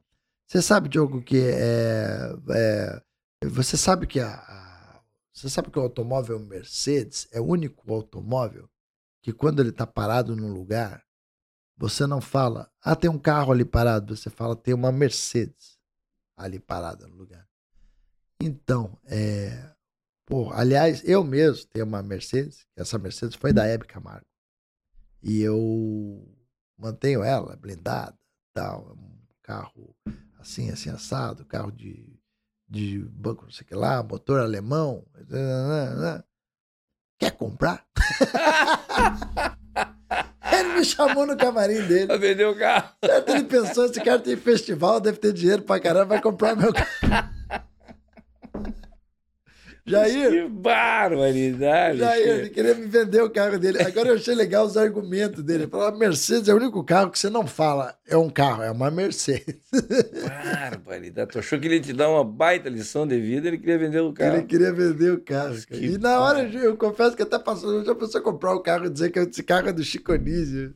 Era da Hebe, agora do Chico. É, não estava na minha lista de prioridades comprar uma E, na- Mercedes. e ele, mas aí tu não conseguiu trazer ele pro Risorama, né? O Risorama começou consegui, quando? Não conseguiu. O Fábio Silvestre conseguiu levar ele para um especial dele lá no Guaíra e o Chico participou. É mesmo? Foi incrível. Tchê, e o começou quando o Risorama? O Risorama começou em 2004. Estamos aí há 18, 20 anos, quase. É, né, eu acho que é 19 19 anos. É, isso. E o primeiro Risorama. Foi numa casa chamada. Era uma casa meio de. é, Como é que chamava? De folclore ucraniano. Batelzinho que chamava lá. Dos E, polacos lá de e Curitiba. sempre teve o mestre cerimônias, que é uma pessoa, é um artista Chama- que faz. E ali, aí isso é importante falar, cara. Eu acho que o grande sucesso do Risorama se deve a uma escolha nessa hora. Quem foi um cara que, tipo assim, eu era o curador e criador e o Festival Teatro foi quem acreditou na ideia. O Festival Teatro de Curitiba é a Panax, é essa agência que é minha sócia até hoje. O que, que aconteceu, cara? Na Mas não época tem nada a ver com o Festival de Teatro de Curitiba. Aquele que tinha, acontece no mês de, de Tinha. março todo. tinha, porque o Risorama até hoje acontece na mesma Na época. mesma, dentro do Isso. festival. Mas eu sei. E tem uma outra coisa também que acontece, que o, o Risorama durante muitos anos foi um braço do festival de teatro. É que ele cresceu, ele foi o filho que saiu de casa, Uhum. né? Mas assim, o, o, na hora de criar o elenco e todo mundo chamar, montar o time, né? Escalação, eu era o, Tite. Uhum. Aí tinha que escalar. E eu cheguei, e quem me ajudou muito nessa escalação foi um, o Marcelo Médici, é um cara que eu acho genial. Sim, que fazia o. Fazia o zoinha na praça e fazia o mico leão dourado. Mico Leão Dourado. No Ele começou fazendo o Mico Leão. No Zorra, né? Não, no... ele começou no... com a Grace. Sim, Eu conheci ele fazendo no, no Terça Insana. exatamente. Na, na... E ele estava num momento de meio transição. Ele queria. Ele estava começando a fazer a peça dele que chamava Cada um com seus problemas. E ele estava meio se desvinculando da, da Terça Insana. E ali era um momento que ele e a Grace estavam meio estremecidos. E eu falei, puta, Marcelo, me ajuda, cara, tô querendo fazer um projeto diferente e tal. Ele foi muito generoso comigo. Ele falou, não, eu participo, não tem problema. Eu falei, pô, será que a Grace não vai achar ruim? Ele falou, não, eu já tô me desvinculando e tal. E ele participou do- da primeira edição do Risorama. E ele me ajudou a chamar Bruno Mazeu. Ele me ajudou a escolher quem ia ser a mestre cerimônia. Que a gente fica, pô, porque eu não me sinto apto a ser o mestre cerimônia. Quem que podia ser tal? Aí ele falou, cara, e se fosse a Nani People? Eu falei, cara, eu sou fã dela. A gente tem um amigo em comum que chama Antônio Albuquerque. Mas eu não conheço ela pessoalmente. Eu não sei se ela toparia. Não sei o que. Aí o Marcelo Médici fez a liga entre eu e a Grace para ela participar do Risorama. E ela até hoje ela A Nani. cita a Nani. E foi o grande sucesso do Risorama, porque ela fazia um- uma coisa irreverente, né? Sim. Se, pô, sentava na, nas mesas, no colo das pessoas, e brincava com aquele Electra, Brau e tal. É até hoje, né? É um sucesso. E ela participa do Risorama direto, até hoje. Né? Até hoje ela está participando. Hoje ela vai como convidada, né? Ela não tem obrigação mais de ser a mestre de cerimônia. Hoje ela é uma convidada especial. assim. Mas, eu ela me- ficou 10 anos com a gente. Ah, É muito é tempo. muito artista que passou ali, né? Eu conheci. O uma Sérgio galera. Rabelo passou lá. Eu conheci um monte de gente lá. Barbaridade. É. E é engraçado que é- o humor é uma roda gigante, né? Que às vezes tem uns que estão mais em ascensão, outros não. Eu me lembro quando eu fui a primeira vez lá, uma das vezes que eu conheci o Rafinha Bastos, né? junto contigo lá. Sim, o Rafinha. O Rafinha já era teu fã, cara. Ele falava pra É. mim. Ele gostava muito de você. Tem até um vídeo, nós temos um vídeo aqui que a gente fez uma brincadeira no camarim, que tu e o Rafinha estavam querendo participar de um vídeo meu para eu dar uma força para você. Exatamente. A gente, e a gente queria mesmo, lembra? A gente queria fazer o clipe, porque você revolucionou com as paródias. O Guri de Uruguaiana. Fazer um clipe, a gente combinou. Você é o grande cara das paródias, né, cara? Você revolucionou com aquelas paródias. Como tinha aquele americano nos Estados Unidos que fazia as paródias, né? Você revolucionou porque a tua produção é impecável. né? Se você pegar uma, uma paródia do, do Jair Cobb, do Guri de Uruguaiana, de qualquer música, por você ter a veia musical, você, você era muito caprichoso nos detalhes. Não só na produção, É investimento, né? quanto na parte musical, cara. Porque você cantava pra caralho e tinha uns back animal e você metia uns profissional junto ali. Você via que não tinha amador. Sempre, sempre, sempre com um trabalho bem. E era bem- engraçado, mas era engraçado porque era bom. E eu, cara, quando eu falei com o Rafinha, eu falei, vamos fazer os bidis, né? Eu falei, Isso, a gente vamos combinou. fazer os bidis, gente fazer. Ele era grandão. É, é, E, tipo, é a que é? gente ameaçou É, de fazer, né? Isso. O Alegrete, o Alegrete. Pai, né? hoje fica o Alegrete. Cara, ia ser muito legal, a gente acabou não gravando, mas nada é impossível nesse mundo, podemos voltar a gravar. Aliás, Che- o Rafinha tá aqui no Brasil, eu acho, agora. É, Deixa eu te falar uma coisa. É, essa coisa, cara, é importante da colaboratividade, né, cara? Eu falo assim que nem, pô, você. Eu acho que a galera da cena do Rio Grande do Sul, olha quanto talento que nós falamos. Nós falamos não, do. só para exemplificar, foi lá no Ah. Risorama que surgiu o Porta dos Fundos, né? Exatamente, porque o, o, Poxa, o Porchat e o, e o Tabet, eles não se conheciam pessoalmente. E o Tabet, uma vez, tinha, tinha até uma implicância de um com o outro. E esses dias até brinquei, falei, pô, falei num podcast, o, o, o Antônio Tabet colocou no Twitter, quem disse que eu gosto dele hoje? Mas ele falava pra mim, assim, ah, esse cara é meio afoito, não gostei muito da participação dele no jogo. Uma vez eu me lembro do Tabet falando assim, meio, Uhum. ah, não sei se esse cara é bom. Mas são dois gênios, né? E se encontraram e criaram um produto absurdo, porque existia um- uma plataforma de comédia que era o Gregório do Duvier, o Porchat, o Ian, eles faziam um- uma parada chamada Anões em Chama. Era engraçado, tinha umas sketches muito geniais, eram atores bons fazendo. E o Kibiloco tinha uma plataforma que era o Clibiloco Uhum. absurdo de entregava era a Rede Globo dos blogs. Quando se juntou é, Anões em Chamas com o Kibiloco, eles deram esse nome de Porta dos Fundos. E ali eles investiram, equalizaram tudo no alto, né? Figurino, elenco, investimento, atores, texto. Sim, então isso vem exemplificar aquilo que tu estava falando, né, Che? Da colaboração E que o, os festivais oportunizam, né? E Che? o Porta dos Fundos elevou a comédia, né, cara? Fez a Rede Globo, fez as televisões se mexerem para tentar chegar naquilo que era impossível, porque a internet dá uma liberdade que a televisão tem um jurídico que não deixa. E a internet pode falar merda, bosta, vai se foder. Eu quero saco na cara, lembra? Tipo, coisa que só tinha no, no Porta dos Fundos. E será que tá mudando isso, Che? Eu não sei, quando eu falo de mudando é o seguinte, é, aqui no Rio Grande do Sul, cara, quantos nomes que nós falamos de talento? Você, pra mim, é o pioneiro. Pra mim, você é o cara que começou e você me falou de vários nomes, certo? Sim. Então, tá aí, Mar Marquito, né? Aí tem o Maikito, né? Maiquinho, tem o Índio Ma- Bem, tem Índio o Bem, Rita, tem o- Marcito, Marcito Tem o Gil. Lisboa, que tá bem Gil Lisboa. despontando. Já É. tinha aquele menino que também fazia umas imitações lá no Pretinho Básico, que eu gostava dele. Alcemar, O Alcemar, tem o Pedro Manioto. os Manhoto, É, É o Pedro que Manhoto. esse aí. Isso.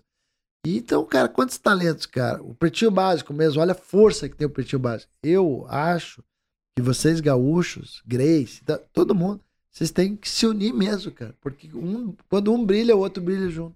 É verdade. E a cena da comédia gaúcha é fortíssima. Como tinha a cena do rock gaúcho, lembra que tinha o rock e Na tinha o década rock de gaúcho. Exatamente. Foi um movimento bárbaro, né? Que gerou aí um timaço de, de, de artistas do rock que foram consagrados no Brasil todo, né, chefe? É. O rock gaúcho virou um- uma referência para todo. É, pra- Balde. É. Def- Começou com o Defala. Ih, o? Balde já é das É. mais recentes, né? É. Começou lá com os replicantes, de fala, Sim, TNT, Replicantes. Garotos da Rua e tal. Exatamente. E aí essa Defala cena, também, é, era legal, Defala. Do Educar, é. Educar. E depois, é, Cachorro Grande. Muita coisa boa, velho. E na comédia tá surgindo muita gente aí com essa função de, de- tu citou ali que tu já teve no Boteco Comedy, que tá há seis Sim. anos, foi o pioneiro no stand-up. Tem o Poa Comedy aqui em Porto Alegre também. Sim. Agora tem o São Léo Comedy, que tá também, que é o Legal, Maiquinho, que é o curador lá também, que tá funcionando muito bem. Agora tá surgindo um espaço novo em Novo Hamburgo aqui também, muito Aham. bacana. Inclusive que o Regis, que cuida lá também, né? Nosso Aham. querido O Regis que me trouxe aqui para É. Porto Alegre. E aí, tia, essa cena toda tem que se juntar Nego e tem... Di. Nego Di. É, Que agora gente tá um pouco parado na cena do humor, né? Mas tá forte no empreendedorismo e tal. é, não, ele tem uma casa aí, ele, ele deixou uma casa dele. Ah, tá. Eu achei que você ia falar dos, dos ar-condicionados. Ah, Ah, na fritada nem sei. né? Como é que foi lá na fritada É, aí? na falaram disso? É, ele tá resolvendo. O Nego Di é um cara muito legal, cara. Eu gosto sei, Mas ele não vendeu nenhum gente ar-condicionado pra você comete, não. Eu quase que eu comprei um ar-condicionado do Nego Di. Aí ele ia pôr no cu. E como é que foi o início da fritada? Chico? Como é que foi esse negócio? O- a fritada é um, um projeto americano, né? Chamado Roast, né? E a gente meio que traduziu pra fritada no Brasil e, e é um, um projeto difícil de fazer, cara, porque não é fácil dos caras toparem fazer. É isso. complicado. Aquela Não. treta que deu com o Alexandre Frota, eu acho. Não, é verdadeiro aquilo? aquilo Não, foi- Frota é zoeira. O Foi zoeira? Que cara, tem no, no YouTube lá. o Frota... Que eles brigaram, que ele brigou com, com o Rabin. Ah, não, é Aquilo zoeira. ali foi zoeira? Eu não lembro agora. O Frota, eu nunca, nunca sei se você tá falando a verdade ou não. Foi com ele que o Rabin falou, e daí. É, é. A gente fez parecer que era treta, mas acho que não era, não. Não. Mas é um cara legal, viu, Frota? Porque ele topou fazer a fritada, depois ele topou participar de outra fritada. Se descuidar, ele participa de novo. Assim, é um cara muito gente boa. Mas aí vocês avacalham com o cara, né? Eu tenho medo de fazer um troço Não, desse. cara, porque a fritada é brincar de não se levar a sério, cara. É ver o quanto que você vai no teu limite e depois você devolve. Teve Rogério, teve Rita Cadillac, teve o Danilo, Rafinha. Teve. o- Pô, quando foi pro Multishow, teve Dr. Ray, teve Mr. Catra, teve a Bruna Surfistinha, Nossa teve Senhora. Kleber Bambam, teve Henri Cristo, teve PC Siqueira. Mas aí teve- vocês metiam o pau nos caras mesmo. Agora, recentemente, o Monark do Flow, né? Nossa Senhora. Teve gente, tanta gente legal. A Geise Arruda, a Antônia Fontinelli, foi legal, porque ela também. A Antônia Fontinelli, ela endossou, assim, sabe, para as E nunca ninguém pessoas. ficou bravo. Fica um pouco, mas leva na brincadeira e devolve na mesma moeda. Que Então, lá não é só. Depois o, o camarada tem direito de ofender todo mundo também, né? Exato, e essa que é a brincadeira. E a, e a intenção da fritada sempre foi o fritado sair por cima. Não é o cara ser humilhado, é ele sair por cima. E essa é a No brincadeira. final ele mete o O Nego Di mesmo mandou muito bem na resposta. Eu achei que foi uma das boas respostas, foi do Nego Di, do Diguinho Coruja. Tem algum programa que não foi pro ar, que não houve. Não deixaram ir? Como é que é? Não. Não.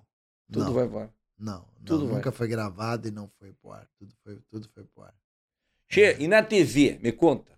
E a Jimenez lá, no talk show lá da Jimenez. A Luciana Jimenez é, foi, foi uma passagem de acho que uns sete anos que eu fiquei com ela. Fui convidado pela Mônica é, Pimentel para participar do programa e meio que criar junto. Eu e a diretora, a gente meio que criou o conceito ali do Tu talk era show meio dela. que o Louro José, né? Eu era o Louro José dela. Luciana Jimenez. Ela é muito legal. e tu cara. tinha liberdade de fazer piada. Tinha, tinha, ela não interferia muito. Agora também, se eu mandava uma piada e ela não gostava, ela falava, jogo, que piada ruim. Você que escreveu isso. Pior quando eu tinha uma piada que eu escrevia pra ela falar. Ela pegava, ela tava lendo, ela na metade. Jogo, foi você que escreveu isso? Péssima. Aí eu ficava com uma cara de cu, assim, no, no ar. Mas ali o que, que era ali? Além da audiência e tal, tinha um- uma grana. boa. Ah, não, ali eu ganhava muito bem. Uma coisa que eu tenho saudade é do salário da RedeTV. Porque nunca atrasaram. Não sei se é porque eu era funcionário da mulher do dono, mas nunca atrasaram e sempre era um bom salário. Eu ganhei muito bem lá, não posso reclamar, não. A RedeTV eu não tenho nada pra reclamar. Eu tinha um camarim só pra mim. Tinha umas regalias absurdas. E Trabalhava tá uma, passando duas, ainda. uma, duas vezes por semana. Tá Era- passando ainda algum Aham. reprise agora. Agora, Praça Nossa já me dá um ibope legal. Tipo, pô, porteiro do meu prédio, quando eu não faço, ele fala, por que, que você não tava? Saca? Então, tipo, eu vejo que as pessoas assistem mesmo. né? Ah, Embora a televisão aberta seja uma coisa que já não é mais o que foi, ainda tem uma grande massa de pessoas que acompanham e assistem. Né? che... E essa coisa de postar no canal do YouTube partes do stand-up? Cara, isso é um. fazer os cortes, né? Eu, eu, acho que isso é uma coisa, uma, uma tendência é, que eu, eu costumo fazer isso mais quando é notícia e tal, porque eu também preciso guardar um pouco de material pro especial, né? Que você sempre vai mudar o teu show. E se você entregar tudo de uma vez é ruim.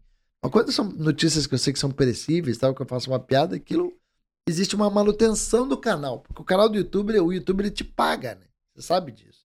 Então, como o YouTube paga, você precisa daquilo, porque ele, ele não deixa de ser teu chefe, né? Então você precisa entregar serviço pro teu chefe. E aí é o na, ofício e na do comediante. pandemia, Che, o teu fake live lá bombou. o fake né? live bombou, foi muito legal. Ah, Foram milhões de views que eu cheguei com o fake live. Foi cancelado alguma vez por ter feito alguma piada? Fui processado pelo João Dória. É, É? é. Mas depois ele tirou o processo. Ele começou a ir nos podcasts dos meus amigos, meus amigos começavam a questionar ele. Vilela, Flow. Tu vê, Che. Aí ele meio que fazia que ele não tava sabendo. Ah, então eu vou tirar. Aí ele- Ah, quando ele falou a primeira vez no ar que ia tirar, falei para meu advogado, liga agora para o advogado dele. Falou que vai tirar. Porque não dá para competir com os advogados do João Dória. A grana Pô. que tem esse louco. Eu, eu- o primeiro eu ganhei, ele levou para segunda instância. Ele, ele vai, ele vai te foder. Em algum momento você vai perder. É muito dinheiro envolvido. Tu Tem esse dinheiro. E essa coisa hoje em dia, como 40 tá vendo isso? Tem medo disso? De, de- de ser cancelado, de cuidado com o que fala? Lógico eu tenho medo, sim. Tá acho cada vez uma, pior, né? não sei se é medo ou se é desprezo. Tá Acho uma vez- bosta Tá cada isso. vez pior isso aí, né? É horrível, cara. Pô, os caras estão querendo mudar é, coisas, regras do jogo, né? Só que, ok, até um certo ponto você concorda. E tem coisa que, obviamente. Mas quando se fala assim, ah, qualquer coisa que for ofensiva, aí é, pô. Uma piada, ela sempre vai ser um pouco ofensiva. Ó, a fritada. Imagina. Então tá complicado, tá, tá sombrio. A coisa tá sombria. A gente, como comediante, a gente tem que lutar contra isso. Você tá entendendo? Então é aquilo, cara. Lois C.K. falou isso esses dias. Eu achei incrível ele falar isso. Cara, comediante que fica cagando regra, dizendo que que, que o cara pode ou não falar, ele tá sendo um traidor da comédia. Porque ele tá indo contra o próprio ofício dele. Em algum Exatamente. momento, essa coisa vai vir contra ele.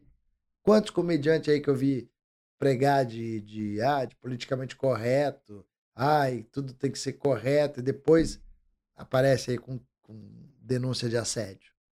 Entendeu? Então, porra, uma, uma hora, cara, na hora que o troço virar contra você, aí você não vai ter ninguém do teu lado também, né? E Até falando nisso, o Licurgo... Eu já vi comediantes falar, ah, essa piada é ofensiva, não é piada. Como não? Esse a negócio piada. assédio, Licurgo, eu queria te falar. Tu não chega mais perto de mim, tá? Eu não quero mais ser... Eu não quero ter risco de ser, de ser julgado de assédio, porque às vezes eu te xingo, né? E tu não vai me processar, né? Eu já falo da Silvia A Silvia Helena é que tá cuidando dos botãozinhos ali, ela que controla toda a parte ali, É, né? pior que aqui tá tudo registrado. Tá tudo registrado. E aí, Tchê, a eu, tem vezes que eu falo da Silvia Helena que eu não, não vou poder falar mais, né, Tchê? Que ela tem gordura localizada e tal, não vou poder falar mais nada disso. Senão qualquer dia ela vai me processar, né? E esse aqui é outro que eu vou ter que cuidar, né? Com o que eu falo, senão não é dessa.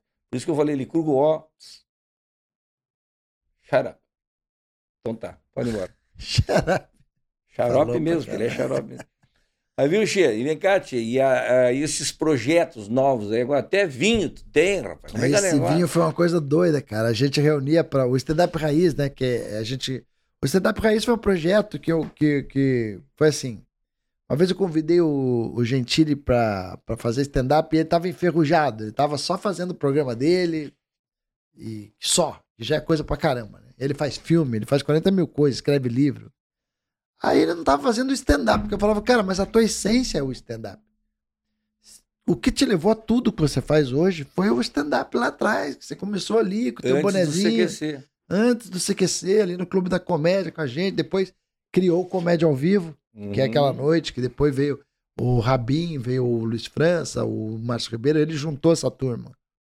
Depois, depois ele, com o CQC e tal, ele começou a ficar muito uh, atarefado e tal, não podia, mas o Comédia ao Vivo existe até hoje, né? E aí, bicho, eu provoquei ele, assim, eu falei, cara, você tem que voltar a fazer stand-up, e eu sinto que ele sente de não fazer. Aí foi meio que um, um mal provocador, né? Ah, E ele começou a fazer devagarzinho, quebrou a cara, tinha piada que ninguém ria tanto, assim. e é foda, porque quando o cara é muito famoso, aumenta a responsabilidade da entrega. Claro. E ele sofria um pouco com aquilo, mas passou a arrebentação brilhantemente. Ele foi fazendo, foi fazendo. E aí nós criamos, o, e aí a gente falou, pô, vamos criar um grupo, tal, né? E é ali que, ele, que eu acho que ele treinou, foi quando a gente criou o grupo. Eu falei, pô, quem que podia ser, tal? A gente falou, no começo tinha o Murilo Couto, daí o Murilo Couto tava com um pé na rede. Aí, pô, veio a ideia, pô, tem o Oscar Filho. Falei, caramba, Oscar Filho é um cara que é da nossa época, tal, ele não tá fazendo, também tá querendo voltar, que também tinha dado um tempo. Aí voltamos com o stand-up raiz. A gente tinha um hábito de reunir para conversar, falar um da piada do outro, assim, um da pitaco no texto do outro e tomar vinho e fumar charuto. Porque o Danilo que veio com essa história de charuto. É. Eu introduzi eles no vinho. E o Danilo no charuto, que eu nunca tinha fumado charuto, comecei a fumar por causa do Danilo. Aí começava a fumar charuto. Aí um dia a gente falando, cara, se a gente tivesse um vinho, né? cara? Nós, imagina três comediantes com vinho e tal. E aí eles, ah, imagina, pô, ia ser foda, mas nem deram bola, né? Só que eu falei, não, cara, nós vamos ter um vinho. Aí saí, porra, oferecendo pra todo mundo. Conheci um produtor lá em Lisboa que tinha uma ideia semelhante e tal. Daí conversamos e tal. Até que cheguei nesses parceiros que estão com a gente hoje, que é a Porto a Porto e a, e a Casa Flora. E a gente criou o Putos, né? Que é o, tem o rosé, o tinto e o branco. Um vinho que é produzido lá no Alentejo e já chega engarrafado. E aqui. lá, o putos lá em Portugal significa Meninos. meninos. Meninos. E Então é um trocadilho é. já. né? E ele tem o nome, né? Putos, né? Que, que é tipo. Vamos tomar um putos. O slogan é nunca fomos sem graça, você que bebeu pouco vinho.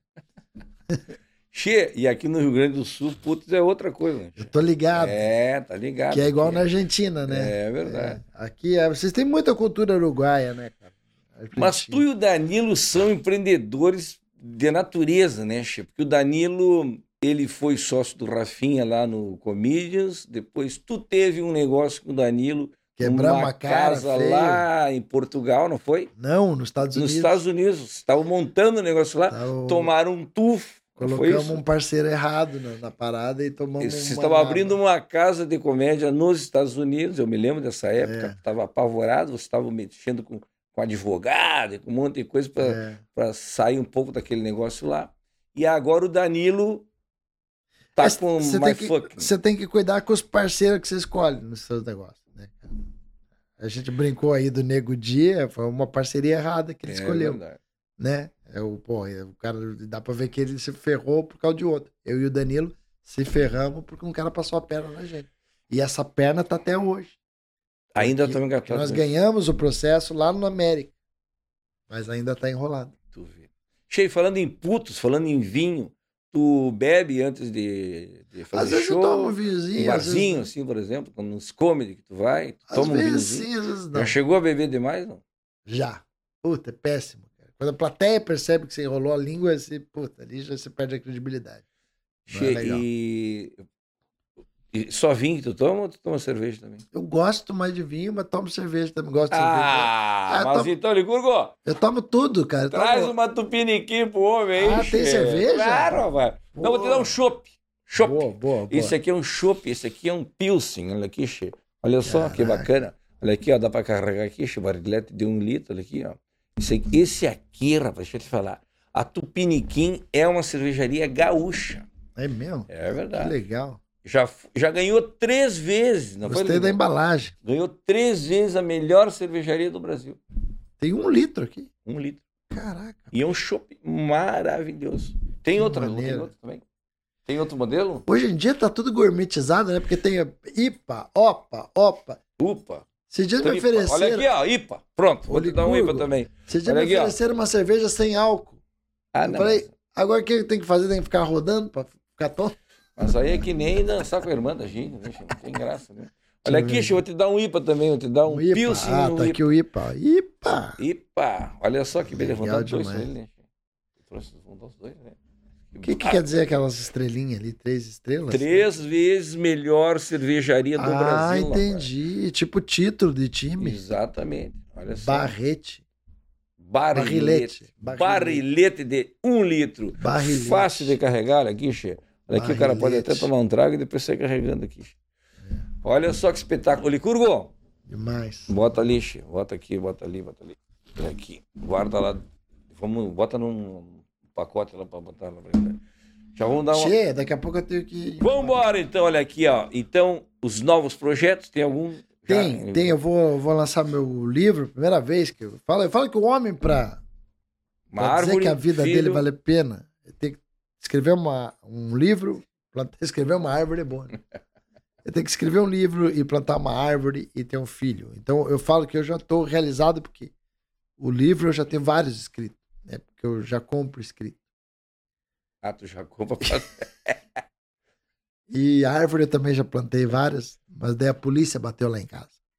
Ah, é um tipo de Agora- árvore.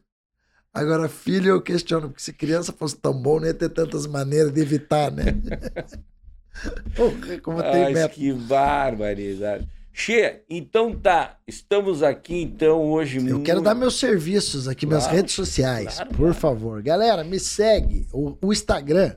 O Instagram, por exemplo, é uma rede social que a gente usa muito, porque é ali que você coloca teus cortes, é ali que você coloca tua agenda, o que você tá fazendo. Nos stories, a tua vida, um pouco, compartilha, né? A nossa Sim. vida no Instagram, na rede social. Arroba Diogo Portugal. Me segue lá, bicho, nem que seja por pena. e também é o YouTube, que melhor ainda, o YouTube ainda paga a gente se você ver os vídeos. Como eu tenho uma sequência de vídeos novos praticamente a cada 10 dias ou a cada semana, você sempre vai ter um produto lá, você assina o, o- a sireninha, o alarme lá, como é que chama? O sininho. Aciona o Sininho. E aparece o YouTube. É... Sempre que tiver coisa nova, vai Sempre tiver aparecer. coisa nova. Os cortes, geralmente, até no TikTok eu tô, né? TikTok, arroba Diogo Portugal, Twitter, Facebook, tudo é fácil, porque é só ir em Diogo Portugal, você vai me achar. E todo mundo já conheceu aqui um pouco da história, um pouco, né? Que tem mais coisa, né? Esse homem aqui faz coisa para mais de metro. E aí tudo isso tu encontra lá nas redes sociais do Diogo Portugal. Che, olha, tu não sabe o quanto eu fico feliz de falar contigo. Sou teu fã. Muito e tu já obrigado. comeu churrasco lá na minha casa. Já Pode falar comi. aqui que eu sou um bom E churrasqueiro. olha, eu sou um cara que eu tenho que aprovar o churrasco do guri, tem que dizer que é bom, porque eu sabe que o meu patrocinador é da carne, né? Eu tenho um patrocinador que é o Madeiro, Ah, é isso que é o The mesmo. Best Burger in the World. Baita, E baita. se você for no Madeira, também tem uns steakhouse lá maravilhoso. Então eu fui na casa do guri e eu tenho que admitir, o bicho é um bom churrasqueiro, meu. Aí, ó, o pessoal que fala, viu, Liguru? Tu que fica te deitando aí, aba fazendo a grelha. Que grelha o quê, rapaz? É no espeto. Sal grosso no espeto. Não me vem com salzinho do Himalaia, não sei o que lá. Não, não. É lá, é lá. Não tem esse Salto, negócio salzinho. Carninha de ouro, né? É, carninha de ouro. Che, Diz que o cocô fica jóia. Que barbaridade. Chega aqui, ó. Então, gostou do Matcast hoje com Diogo Portugal? Tu pode assistir a vivo, como tu tá vendo aqui na televisão, né? Assistindo na televisão que eu digo é, é a imagem, né? No YouTube, Facebook, aquelas coisas todas. Mas também, se quiser só ouvir, pode ir lá no Spotify e no Deezer. Que é bacana, né? Sim, são várias plataformas. né? Exatamente. E agora nós estamos também no. Nós estamos entrando no outros agora, que é o. Como é mesmo? É o, Ama- é o Amazon. Apple, Amazon. Amazon, Google, estamos entrando em tudo, velho. Tem um especial meu de comédia também, que é o Primeiros Textos, que ele tá em todas as plataformas também Olha digitais, todas de áudio. Vamos lá maratonar então. Entra lá nos áudios também para assistir o Guri do Uruguaiana no Matcast nessa segunda temporada. Estamos começando a mil, hein? Estamos começando a milhão com Diogo Portugal. Mas que bárbaro! Che, um brinde. Um brinde, tia. de Esse chimarrão. Brinde tomou foi até mate brinde comigo hoje. Mas que barbaridade. Um abraço. Ah, tem um- uma coisinha só que eu queria Fala. que a galera conhecesse. Tem um projeto novo que eu tô lançando, mais um. que é o Três do Sul, né? Que são três meninos. Meninos, que a brincadeira- É o Furlim lá, o Isso, o Furlinho, o Irineu e o Aragão, o Rafael Aragão. A brincadeira dos Três do Sul é justamente juntar nossos sotaques, né? Tem o do catarinense, o teu, do cara. gaúcho e o paranaense. Che, fala com os guris, vamos trazer eles aqui. Cara, eles vão Nós se estamos aqui, ó. Nós estamos com esse microfone aqui, que é um microfone da Shure, bacana. E a gente ganhou da Pro Show. Ah, a que gente legal. ganhou mais Porra. um. Então nós temos dois para fazer de dupla. Mas aí nós vamos dar um jeito de fazer com os três aqui. Quando é que eles vêm a Porto Alegre? Cara, que- com certeza eu vou agendar eles agora pra vir pro Poa Comedy, que aliás o Poa está servindo putos vinhos agora também. É mesmo? Tô muito Opa, eu vou sempre lá, eu vou tomar lá então. E com certeza a gente agenda o Poa e, pô, vai ser incrível se eles vierem aqui. Tá cara, marcado já. Então nós é- vamos trazer aqui os três do Sul. É sensacional. A mesma história sendo contada por um gaúcho, um catarinense e um, um, um paranaense. Tem até uma história, é, são historinhas em grupo de WhatsApp, né? Que, que surgiu. Inclusive tem um dos episódios que é a participação do guri. Que eu sou, que eu digo que eu sou o tio do, do Você é o tio do gaúcho. Muito bom. Então, Tachi, te liga então no 3 do Sul também. Um abraço do guri do Mas que barbaridade. Valeu, pessoal. Prazer.